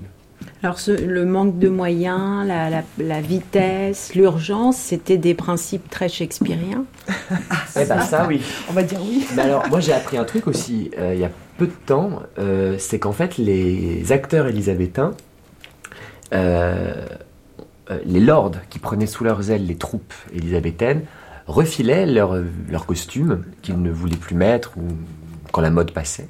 Et donc les acteurs élisabéthains qui étaient euh, des acteurs, hein, donc pas des gens très, très fortunés, par contre en scène étaient très richement vêtus. Et que euh, et donc je trouve assez rigolo en fait que nous aussi euh, en 2014 on fasse appel aux lords modernes, c'est-à-dire les théâtres, euh, les centres dramatiques, euh, les scènes nationales, euh, les producteurs quoi, qui nous mettent à disposition des costumes parce qu'il y en a des magnifiques hein, dans, dans, dans, dans les stocks euh, dans lesquels on a pu puiser et que nous du coup bien que nous ayons un, un budget costume très réduit et du temps un temps très court eh bien on est magnifiquement vêtus malgré tout voilà Ouais. donc ouais, c'est très élisabétain, ouais. Et puis, et puis il y a aussi cette, parce qu'on n'est pas en reconstitution, et puis parce que Shakespeare lui-même, euh, dans son globe, enfin en tout cas dans l'architecture du théâtre élisabétain, était dans une euh, tr- très euh, une- sorte de pauvreté quand même scénique. C'était pas des grands décors, c'était pas permet aussi, et c'est écrit dans son texte, toutes les conventions, enfin permet de travailler en convention avec le, en complicité avec les, les, spectateurs, et du coup ça, ça nous permet toute l'invention possible.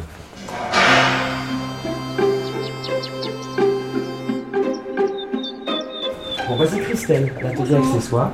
Bonjour. Et donc voilà, c'est Vous êtes en train de fabriquer quoi là? Euh, une épée. Une épée euh, télescopique pour, euh, pour un des personnages, pour Eden. Hein. Et pourquoi télescopique? Euh, bah, c'est pour la rentrée dans le ventre euh, de Cade. c'est un trucage en C'est fait. un petit trucage, ouais. Normalement ça marche, des fois ça marche pas au premier, premier essai. Voilà. Ouais. Et ça, c'est fait quoi avec une canne à pêche, c'est ça? C'est une canne à pêche, ouais. Voilà, c'est fait avec une canne à Et- pêche et, et elle me l'enfonce dans le, dans le corps comme une épée. Voilà, mais moi ça me plaît beaucoup. c'est un peu un laboratoire hein, chez Christelle, ça réfléchit beaucoup à, à toutes sortes de trucs et astuces et aussi de sens, parce que par exemple, hein, parce qu'on est sur les armes, les armes euh, dans Henri VI, c'est un, un statut très particulier parce que dès le début d'Henri VI, le, le maire de Londres interdit le port d'armes dans le royaume. Et puis, euh, donc c'est pour ça qu'en fait aussi, c'est si peu sanguinaire certainement au départ d'Henri VI, c'est que toute la- tout le premier cycle est si sophistiqué par empoisonnement, pendaison, exil, euh, trahison, mensonge, etc. Parce qu'il n'y a pas d'armes, d'armes en fer. Donc on utilise d'autres armes. Et petit à petit, euh, les armes en fait sont ressorties. Et pareil, sur les armes, vous voyez, il y en a, on les a pas ici, mais Il y, en a- il y en a quelques-unes, ouais, elles sont pas il y montées. a sur chaque arme, en fait, les, les animaux des blasons des familles. Donc, par exemple, les York, ils ont un sanglier sur leurs armes. Les Neville, Warwick et compagnie, ils ont un ours. Il y a le, mou- il y a le moule. Et pareil, sur un plateau de théâtre, parce qu'on n'est pas des, on ne sait pas euh, se battre à l'épée. Euh, L'idée est aussi d'inventer un langage avec les armes. Alors du coup, c'est on est parti du club de golf Mhm. qu'on a réinterprété euh, et qui donne aujourd'hui une espèce d'arme spéciale Henri VI hein, qu'on ne des- voit nulle part ailleurs. on a des petits morceaux là. Parce qu'en fait, si on prend des clubs de golf, tout de suite, ça fait référence à Funny Games, ou alors euh, les barres de fer, ça fait, fait référence à Orange Mécanique. Bref, les armes, le cinéma, les a, voilà, chacun essaie de trouver son arme. le- Enfin voilà, il y a, je voulais trouver les armes du royaume, quoi. Et alors donc, c'est ces grandes cannes, avec au bout là cette griffe, et puis orne- ornées de, des têtes d'animaux de chaque famille. Et puis t'es es parti sur l'élégance du club de golf, euh, la ligne du club Ouais. de golf. Et en fait, on retrouve les, les papillons qui sont déjà sur la couronne du roi, qui sont sur l'astrolabe, Mm. qui sont un peu partout depuis le début. Donc c'est un peu. Après, c'est aussi toi, Christelle, parce que ton, tes matériaux, Oui. Euh, D'abord, tu me- je dis à Christelle, ah bah voilà, il faudrait une couronne pour le roi. Et Christelle invente une couronne, elle est très belle cette couronne, elle est faite de visseries comme ça, euh, comme si elle était vissée sur la tête du roi, des petits papillons, des, des vis et tout ça. Et à partir de là, après, toi, avec ton identité, Oui. tu as décliné euh, Ouais, les éléments, euh, voilà, euh, les armes, euh, l'astrolabe qui est suspendu au-dessus du trône, euh, le bâton du protecteur. Mhm. Euh, voilà, après, c'est aussi faire appel aux, aux inspirations des créateurs technico-artistiques, quoi. L'artisanat était quelque chose de très, de très cher à, à Shakespeare aussi. hein. Concevez le théâtre comme un artisanat. Eh ben, il a raison. oui. il a raison. Parce que là, on est complètement dedans. Mm.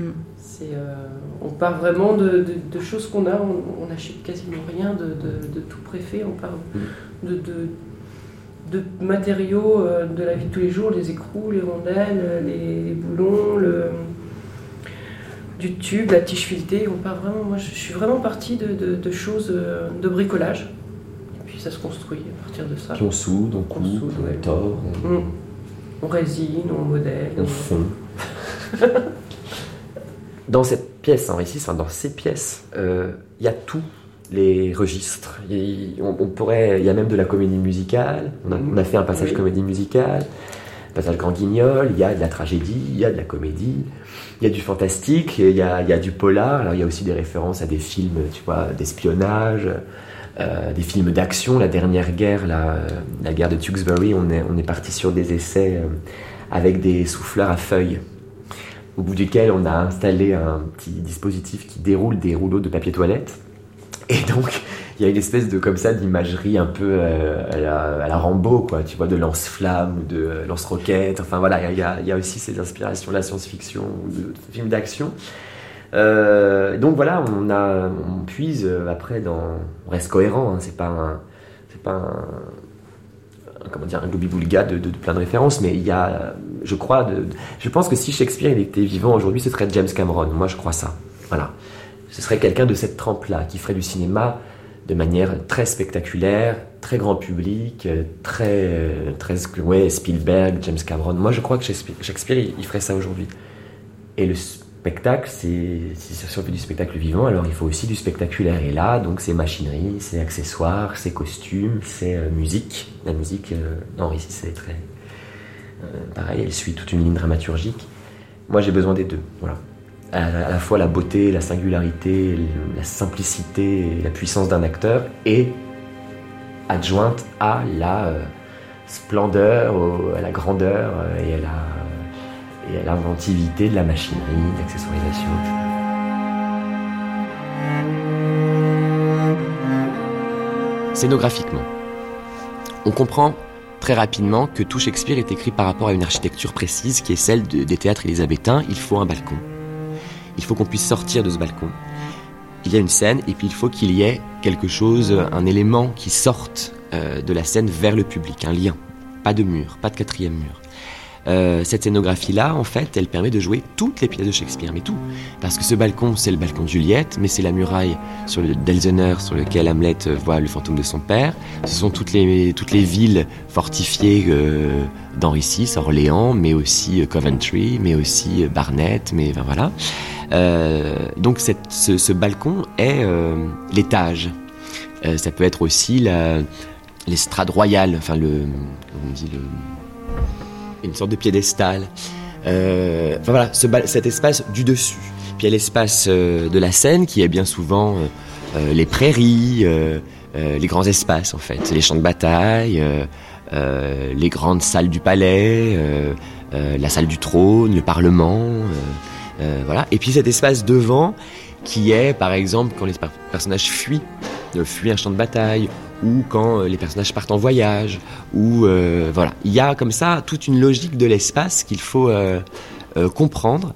J'ai pris une grosse leçon au tout début de la création d'Henri VI.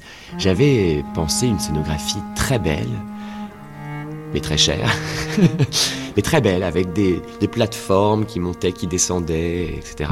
Et puis en fait, quand je travaille avec mes Playmobil, parce que c'est comme ça que je fais, je fais une maquette du décor et puis après je, cherche un petit peu le, fonctionnement de l'espace, j'avais toujours plusieurs scènes qui bloquaient.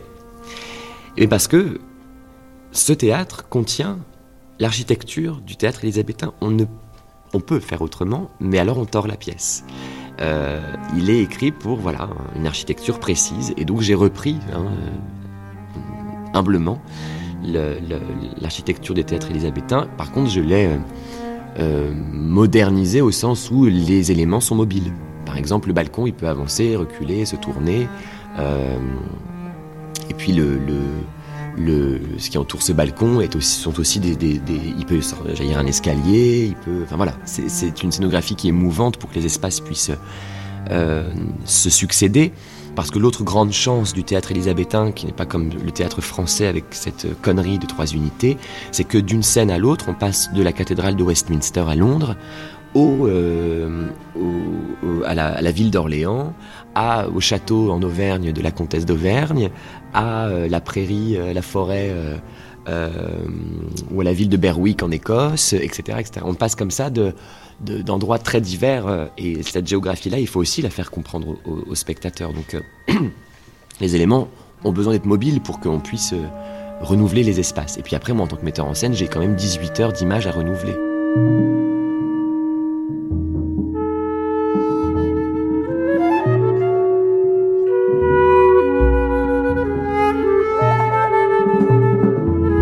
Scène 7.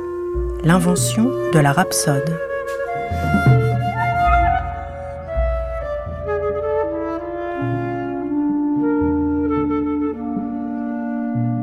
Comme le peintre euh, s'inclut dans la toile, vous avez, euh, vous avez créé euh, un personnage qui, qui pourrait être le vôtre et qui n'est pas vous. La rhapsode Mhm. Oui.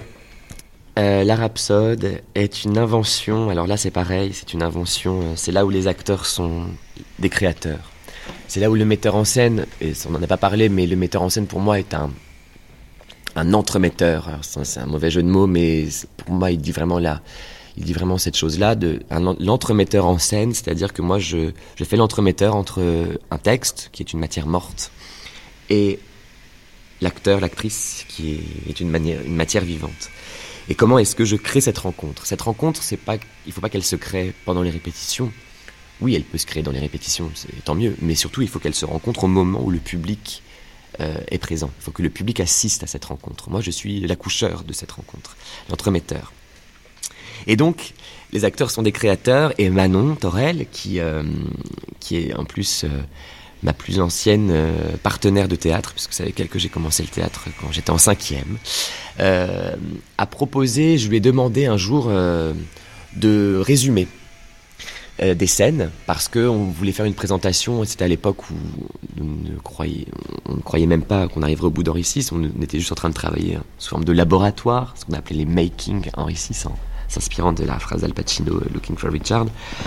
Euh, je lui ai demandé de résumer pour le public en fait les, scènes que nous ne montrerions pas, n'allions pas montrer. Euh, et là, elle a proposé cette petite poupée, ces petits personnages sur lesquels on projette l'élisabétain, mais aussi l'enfance, mais aussi euh, euh, les coryphées, mais aussi euh, euh, voilà, sur lesquels on projette énormément de choses et surtout sur lequel le public, dès le départ, a projeté une, comme une, euh, un, un soulagement.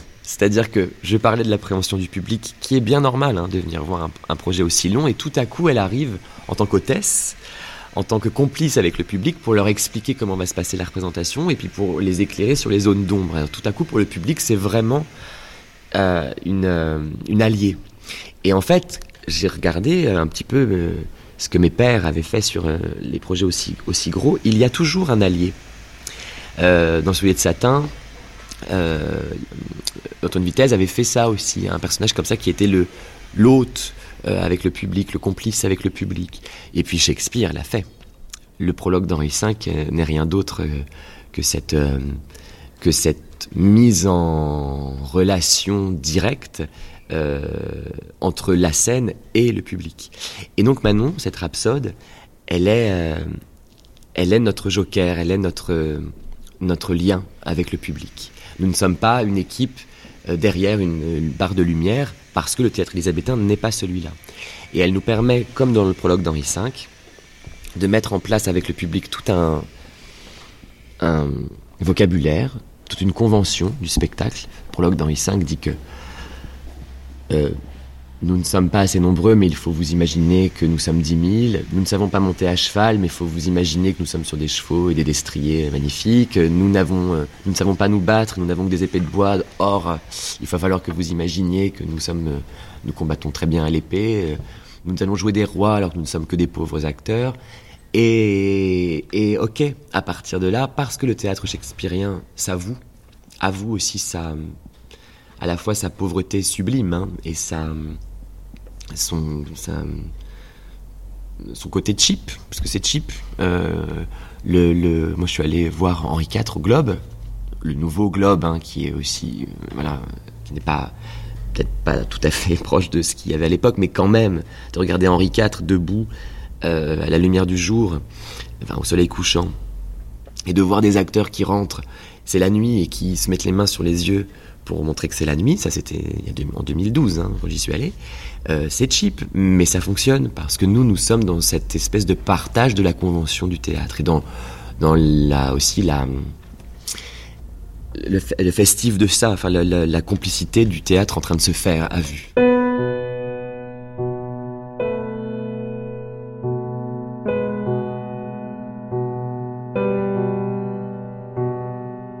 Suis la rhapsode. Manon Torel. Qui fait le lien entre le spectacle et le spectateur. Qui donne les codes en fait du spectacle. Et puis qui va servir aussi à résumer ce qui a pu se passer avant. Parce que sur 18 heures de spectacle, il y a, on, a, on a besoin euh, de temps en temps d'avoir un peu des previously, comme dans les séries. Et puis, comme il y a eu quelques scènes de coupées dans le montage de l'intégrale Henri VI, je suis là aussi pour un peu bah, résumer ce qui a été, euh, ce qui manque à l'histoire. Et comment vous est venue cette idée de de ce personnage -hmm. En fait, c'est né il y a quatre ans. Euh, Thomas avait une commande de la ville de Rouen pour les Journées du Patrimoine de monter deux heures d'Henri VI dans l'abbatiale Saint-Ouen de Rouen. Et il voulait monter tout le premier épisode, donc qui en soit fait quatre heures. Donc il fallait qu'il y ait des, il y avait forcément des trous. Il voulait aller jusqu'au boucher de Jeanne d'Arc euh, à Rouen, c'était quand même une belle occasion. Et donc du coup voilà, il y avait des scènes forcément qu'on était obligé de couper pour une question de temps. On a cherché comment, euh, on l'a fait à plusieurs, on a résumé les scènes à plusieurs personnages en mode pantomime etc. Au bout d'un moment, on s'est dit, il faut, même s'il y a de la pantomime derrière, il faut qu'il y ait un référent qui narre ce qui se passe en second plan. Il faut des mots. Il faut des mots et il faut un passeur qui fasse vraiment le, lien quoi avec le spectateur et qui lui parle directement. Du coup, j'ai été mise à cette place-là et puis au final, on travaille. Euh, eh ben, les gens dans l'arrière-plan ont été virés. Et puis, il n'est resté que, ce, que moi, en fait. Et là, il fallait trouver quoi en faire, parce qu'il s'agissait pas juste de faire de la narration. Et voilà, Emeline, euh, qui était au costume, euh, m'a trouvé une grande robe euh, formidable, un peu élisabéthaine. Et puis voilà, euh, on avait pas, on avait très peu le temps de travailler. C'était deux jours avant la première que ça a été décidé, en gros. J'ai écrit les textes et puis euh, et puis voilà, Thomas a eu très peu le temps de me diriger. Il m'avait donné évidemment des indications d'une d'écriture et puis après je, je lui proposais et de deux. Enfin voilà, euh, non, il m'avait pas donné trop d'indications de jeu, mais du coup moi me connaissant, sachant que je peux être euh, bah, déployer une énergie un peu un peu forte sur le plateau. Là, je me suis dit, c'est pas, faut, faut, pas aller là-dedans, faut pas être euh, un camion. Et donc voilà, je me suis donné la la règle de me dire, je ne bouge que les bras, que la tête. Et je vais extrêmement lentement parce que mes textes étaient extrêmement frais. J'ai fini d'écrire le dernier le jour même de la première.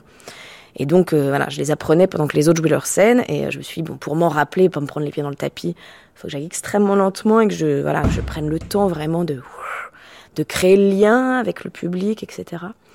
Et puis voilà, et donc est né de ça, de tout ça, ce personnage de Rhapsode, et qui a, pour ma plus grande chance et mon plus grand plaisir, a beaucoup plu et a été euh, et a intéressé Thomas et parce que j'étais pas censée du tout moi faire partie de l'aventure Henri VI j'étais juste là sur cette résidence euh, parce qu'il avait besoin de monde mais euh, mais il y avait pas de place pour une fille. Il y a tellement peu de personnages féminins.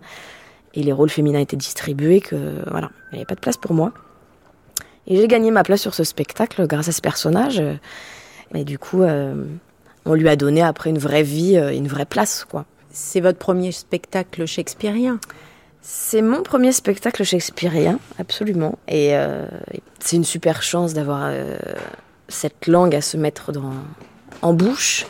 Et puis une épopée comme Henri VI, c'est incroyable parce que d'une, il y, a un, y, y a un vrai rapport avec l'histoire en plus. C'est que même si c'est romancé, que c'est adapté, etc., et par Shakespeare, puis par nous en second lieu, et puis après, voilà, il y a le format du spectacle qui est, euh, c'est juste une aventure incroyable, humainement, artistiquement. C'est, euh, et puis on se le dit, c'est une fois dans une vie, quoi. Donc euh, il y, a, y, a, une ébullition autour de ce projet qui est, voilà, qui est liée à la pièce elle-même, mais qui est liée au format en fait de l'aventure et qui, on en a conscience tous les jours, quoi, vraiment et de la chance d'en faire partie et du et de l'engagement que ça demande et de Enfin, c'est plus gros que nous. Les premiers jours de répétition, il y a trois ans de ça, Thomas nous disait, c'est en gros, c'est immontable, donc euh, on ne va pas y arriver, mais donc on va le faire. Enfin, c'était, c'était pas exactement ces mots, mais euh, c'était puisque c'est immontable, ne nous mettons pas la pression, mais allons-y gaiement.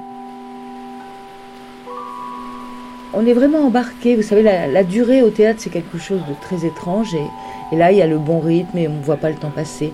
Et elle est, elle est vraiment merveilleuse.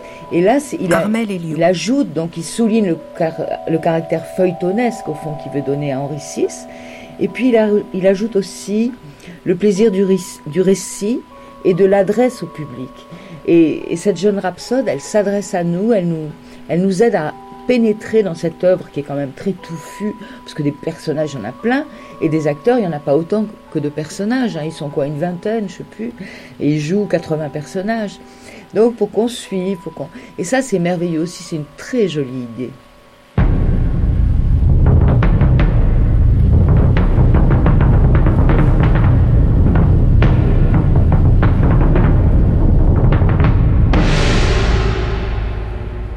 Scène 8 une troupe royale.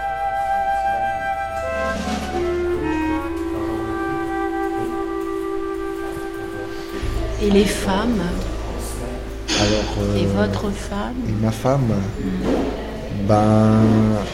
D'abord, ma femme, j'en tombe amoureux.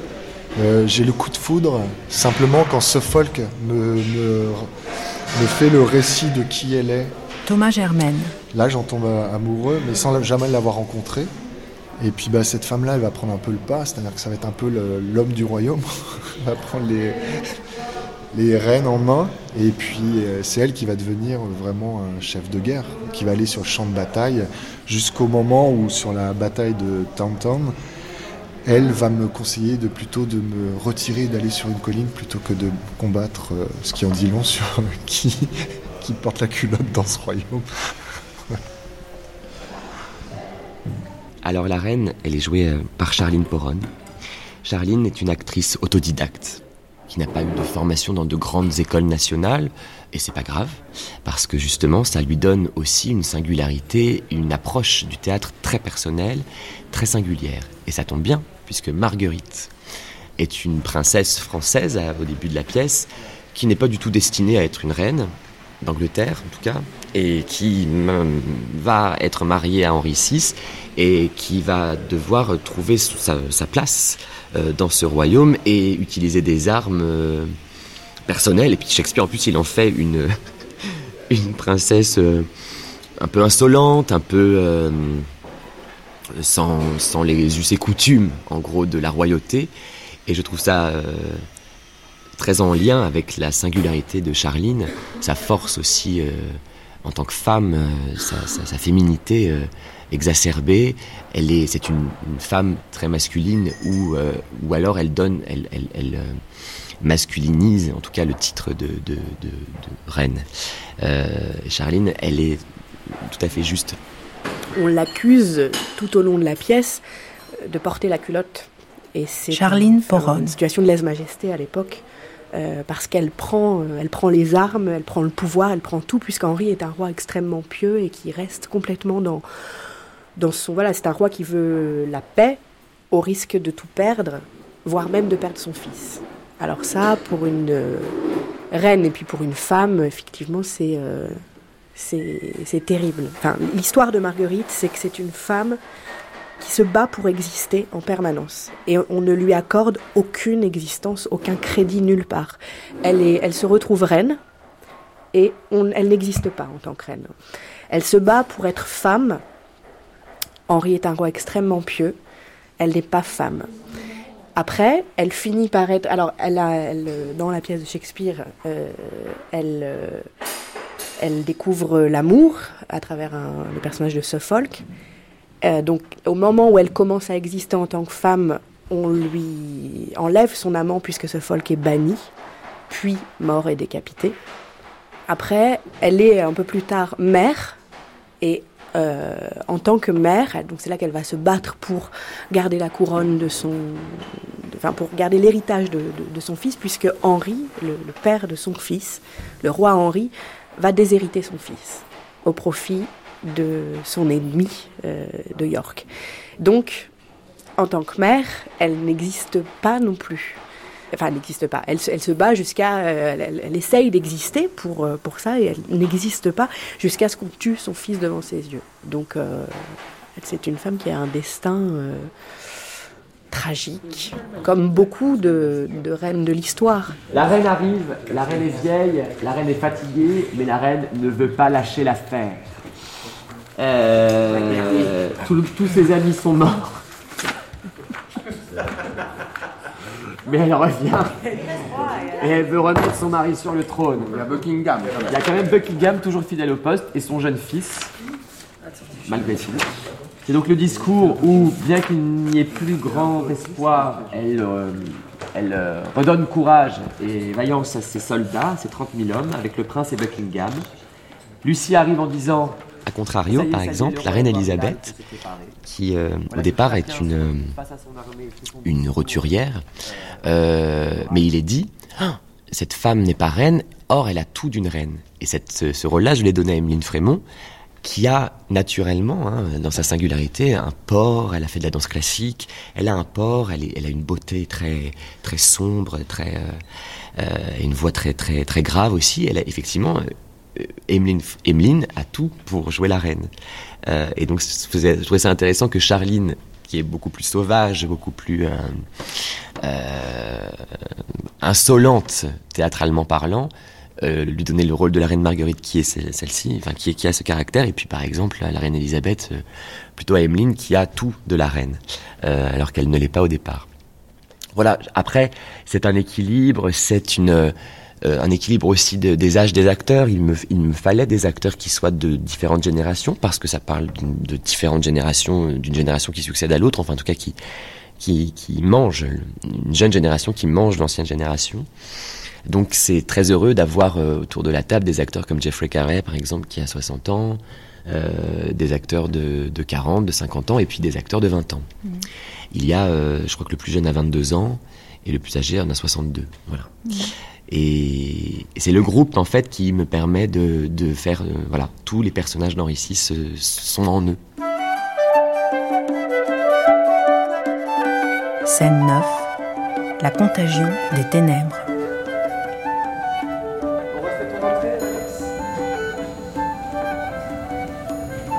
Ça marche pas notre histoire de F1 toi Je peux demander à Alex d'être dans le faisceau. Hein. C'est juste ça. Ça, ça nous coupe un peu l'enda. Mettre du sol. C'est un vent funeste. C'est un vent mauvais. C'est un vent mauvais. Ça? Oui. C'est un vent mauvais. Ça vient voir Alex. Profite à personne. C'est compliqué à éclairer cette scène, mais euh, tu vois, il faut en plus de l'extrême complexité de ce que tu as à jouer, en plus, il faut que tu arrives à. Là, là, tu es moins, là, oui. Viens, teste-le. Parce que j'ai pas envie de mettre de. de, de qui viennent d'en haut, de course et non. Je perds le lac de son. Je me mets plus près, c'est bon? Pas moins chiant. Bah, tu baisses alors. Baisse-toi. Chaque scène, de toute façon, est un défi. Euh, L'histoire de la taupinière. Henri VI, pendant la bataille de Towtown, euh, s'assoit sur une taupinière, donc un petit monticule de terre, une petite colline. Euh, comment est-ce que je fais pour euh, faire venir sur le plateau une, une, taupinière? Alors là, par exemple, c'est la lumière qui prend en charge cette chose-là. On crée un cône de lumière et le roi Henri VI, je le place euh, au-dessus. Euh, et on a du coup, nous, en face, la structuration, le relief quoi, de cette colline sur laquelle est assise le roi, alors que en fait, l'acteur est assis sur un, un petit bout enfin, un morceau de fer. Quoi. Euh, mais la lumière aussi structure les espaces, architecture l'espace, c'est pour ça qu'on utilise de la fumée. Il y a un truc à suivre. euh, on a parlé, le royaume se délite. Et puis, Shakespeare, qui est très relié au ciel, hein, puisque son théâtre se fait à ciel ouvert, puisque son spectacle est si long, sa pièce, ses pièces sont si longues, alors eh bien, le soleil se couche à un moment donné. Et ce qui est assez beau, nous qui commençons à 10h du matin à jouer la pièce, c'est que euh, on traverse la journée, et puis qu'à partir de 20h, ça tombe bien, parce que euh, dans la pièce, ça correspond aussi à, à un événement. À partir de 8 heures après le début du spectacle, il y a un peu un pivot. Au milieu, en fait, des trois pièces, il y a un pivot. Les anciens seigneurs du royaume, plus davantage d'Henri V, les oncles vieillissants d'Henri VI, meurent, assassinés, meurent de folie. Plusieurs seigneurs sont exilés. Euh, et il y a donc là clairement la prise euh, du pouvoir par la jeune génération qui a balayé l'ancienne. Et c'est le moment où la nuit commence à tomber. Et ça tombe bien parce que du coup, à partir de là, les huit dernières heures se déroulent en gros entre 20h et 4h du matin. Dans le moment où la Terre euh, fait sa révolution la plus... où elle s'écarte le plus du Soleil. Elle tourne, euh, nous, notre, en tout cas ici en France, on est le plus loin du Soleil. Et euh, ça, je- j'en joue aussi en lumière. C'est-à-dire que plus au début du spectacle, le spectacle est plutôt assez lumineux, assez doré, euh, avec une lumière assez chaude. Et au fur et à mesure, on s'enfonce comme ça, en suivant le mouvement du soleil. On s'enfonce dans la nuit, on s'enfonce dans le noir, dans le clair-obscur. Je vais de plus en plus vers ce qu'on appelle des contres, c'est-à-dire des projecteurs qui sont derrière les acteurs, qui découpent des silhouettes où on voit de moins en moins les visages, parce qu'ils sont de moins en moins humains, que tout ça se déshumanise, et que euh, il y a par exemple euh, un, personnage qui parle de euh, à 20h, il dit et maintenant le soleil se couche et peut commencer la contagion des ténèbres. Ce qui est une formule pour dire que la nuit tombe, mais c'est la contagion. C'est un, comme une maladie. Et effectivement, c'est en lien avec ce royaume qui devient malade, qui est de plus en plus malade et qui euh, est victime de la contagion euh, des ténèbres et donc de la nuit. Et ça, je le suis. Parce que je crois qu'il faut relier. euh, Shakespeare, il faut le relier à la nature, il faut le relier aux astres. Parce que, encore une fois, son théâtre se joue dehors, avec le ciel comme plafond. Ça, on ne peut pas, à mon avis, faire fi de ça. Il y a une scène où le roi Henri euh, regarde la bataille de Towtown, oui c'est celle-ci, et dit que cette guerre ressemble à la guerre du matin où les nuées mourantes le disputent à la, lumière croissante. Il faudrait que cet instant soit joué au moment du lever du soleil. Il le faut. Donc il faudrait qu'on trouve à quelle heure commencer pour que cette scène tombe pile poil au moment du lever du soleil. Mais tout ça, en fait, ce sont des rêves que j'ai d'inscrire comme ça euh, Shakespeare dans la réalité cosmique, hein, en fait, hein, de, la journée, de désastres, etc. Mais on ne peut pas le faire. On ne peut pas on ne peut pas le faire parce que ben, les horaires des théâtres euh, sont conditionnés. Enfin voilà, c'est assez aussi marrant de voir comment euh, la réalité empêche euh, la poésie quand on, quand on est comme ça dans Ricis.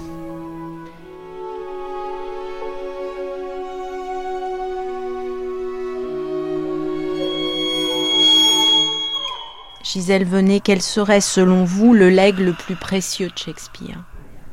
Eh bien, je pense que c'est sa modestie. Justement, il n'a pas les réponses, il n'est pas en train de nous endoctriner, jamais.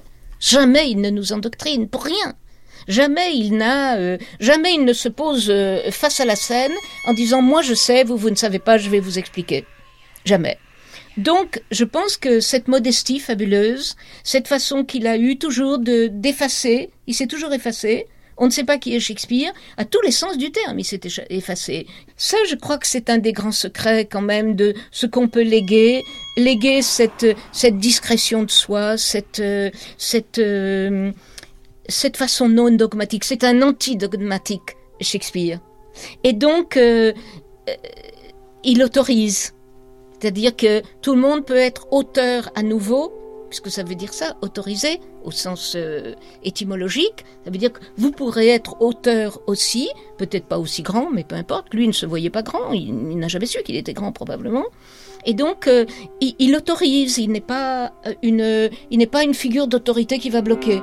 Au contraire, il accompagne presque en quelque sorte. On voit bien comme il a accompagné des générations de jeunes metteurs en scène qui, qui se sont trouvés en mettant en scène une première pièce de Shakespeare. Et effectivement, comment se découvrir dans une œuvre, se découvrir auteur, découvrir qu'on peut qu'on peut chercher soi-même et qu'il faut aller le chercher, qui va pas nous dire ça se met en scène comme ça. Alors est-ce que Shakespeare a l'avenir devant lui?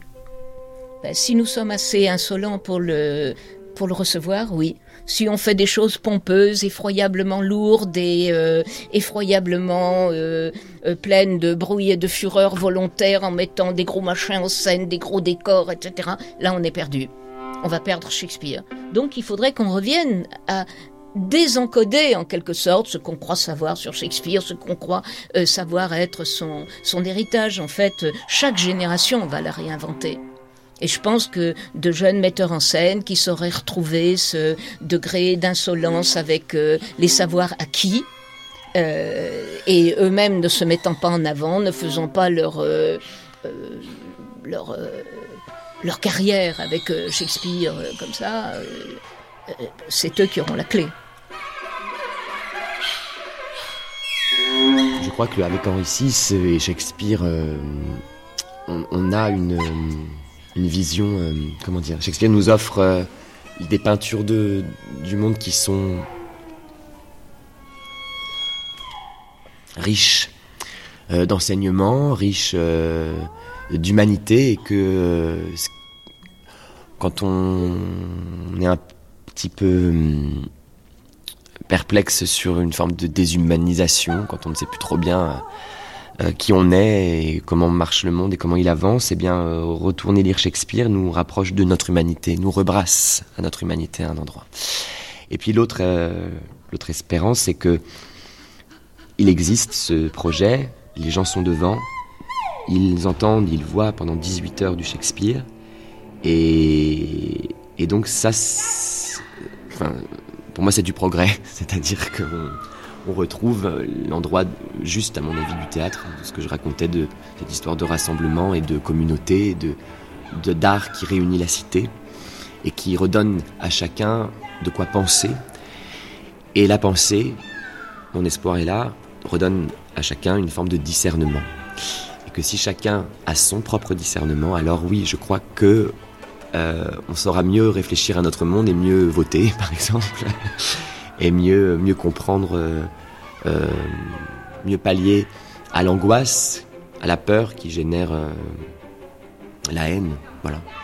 Comment est-ce que, euh, en étant plus, plus éclairé, on est moins, moins apeuré, donc, moins, donc plus, plus maître en fait de sa pensée.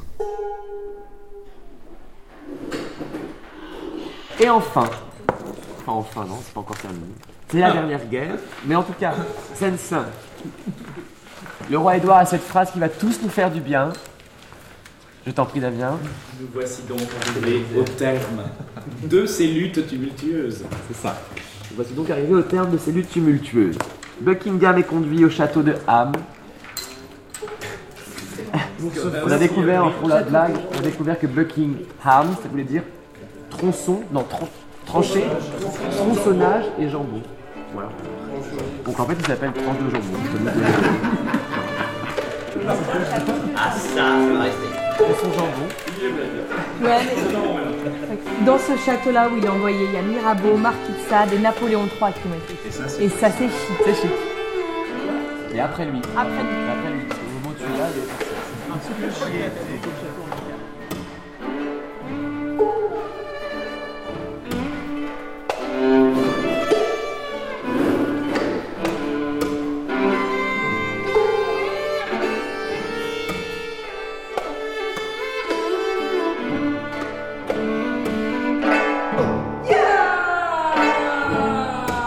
Épilogue. Our revels now are ended. These, our actors, as I foretold you, were all spirits that are melted into air, into thin air. And like the baseless fabric of this vision, the cloud-capped towers, the gorgeous palaces, the solemn temples, yea, all which it inherit, shall dissolve.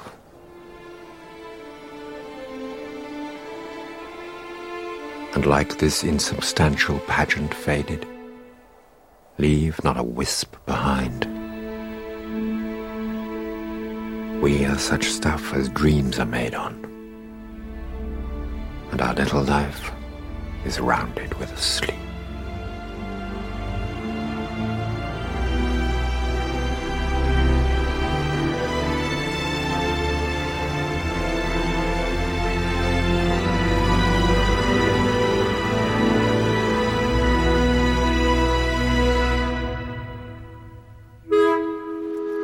Divertissements sont terminés. Nos acteurs, je vous l'ai dit déjà, étaient tous des esprits et se sont fondus dans l'air, dans l'air subtil. Et tel l'édifice sans base de cette vision, les tours coiffées de nuages, les palais somptueux, les temples solennels, le grand globe lui-même, avec tous ceux qui en ont la jouissance, oui, se dissoudront. Et de même que ce spectacle insubstantiel s'est évanoui, ils ne laisseront pas derrière eux une traînée de brume. Nous sommes de l'étoffe dont les rêves sont faits, et notre petite vie est entourée par un sommeil.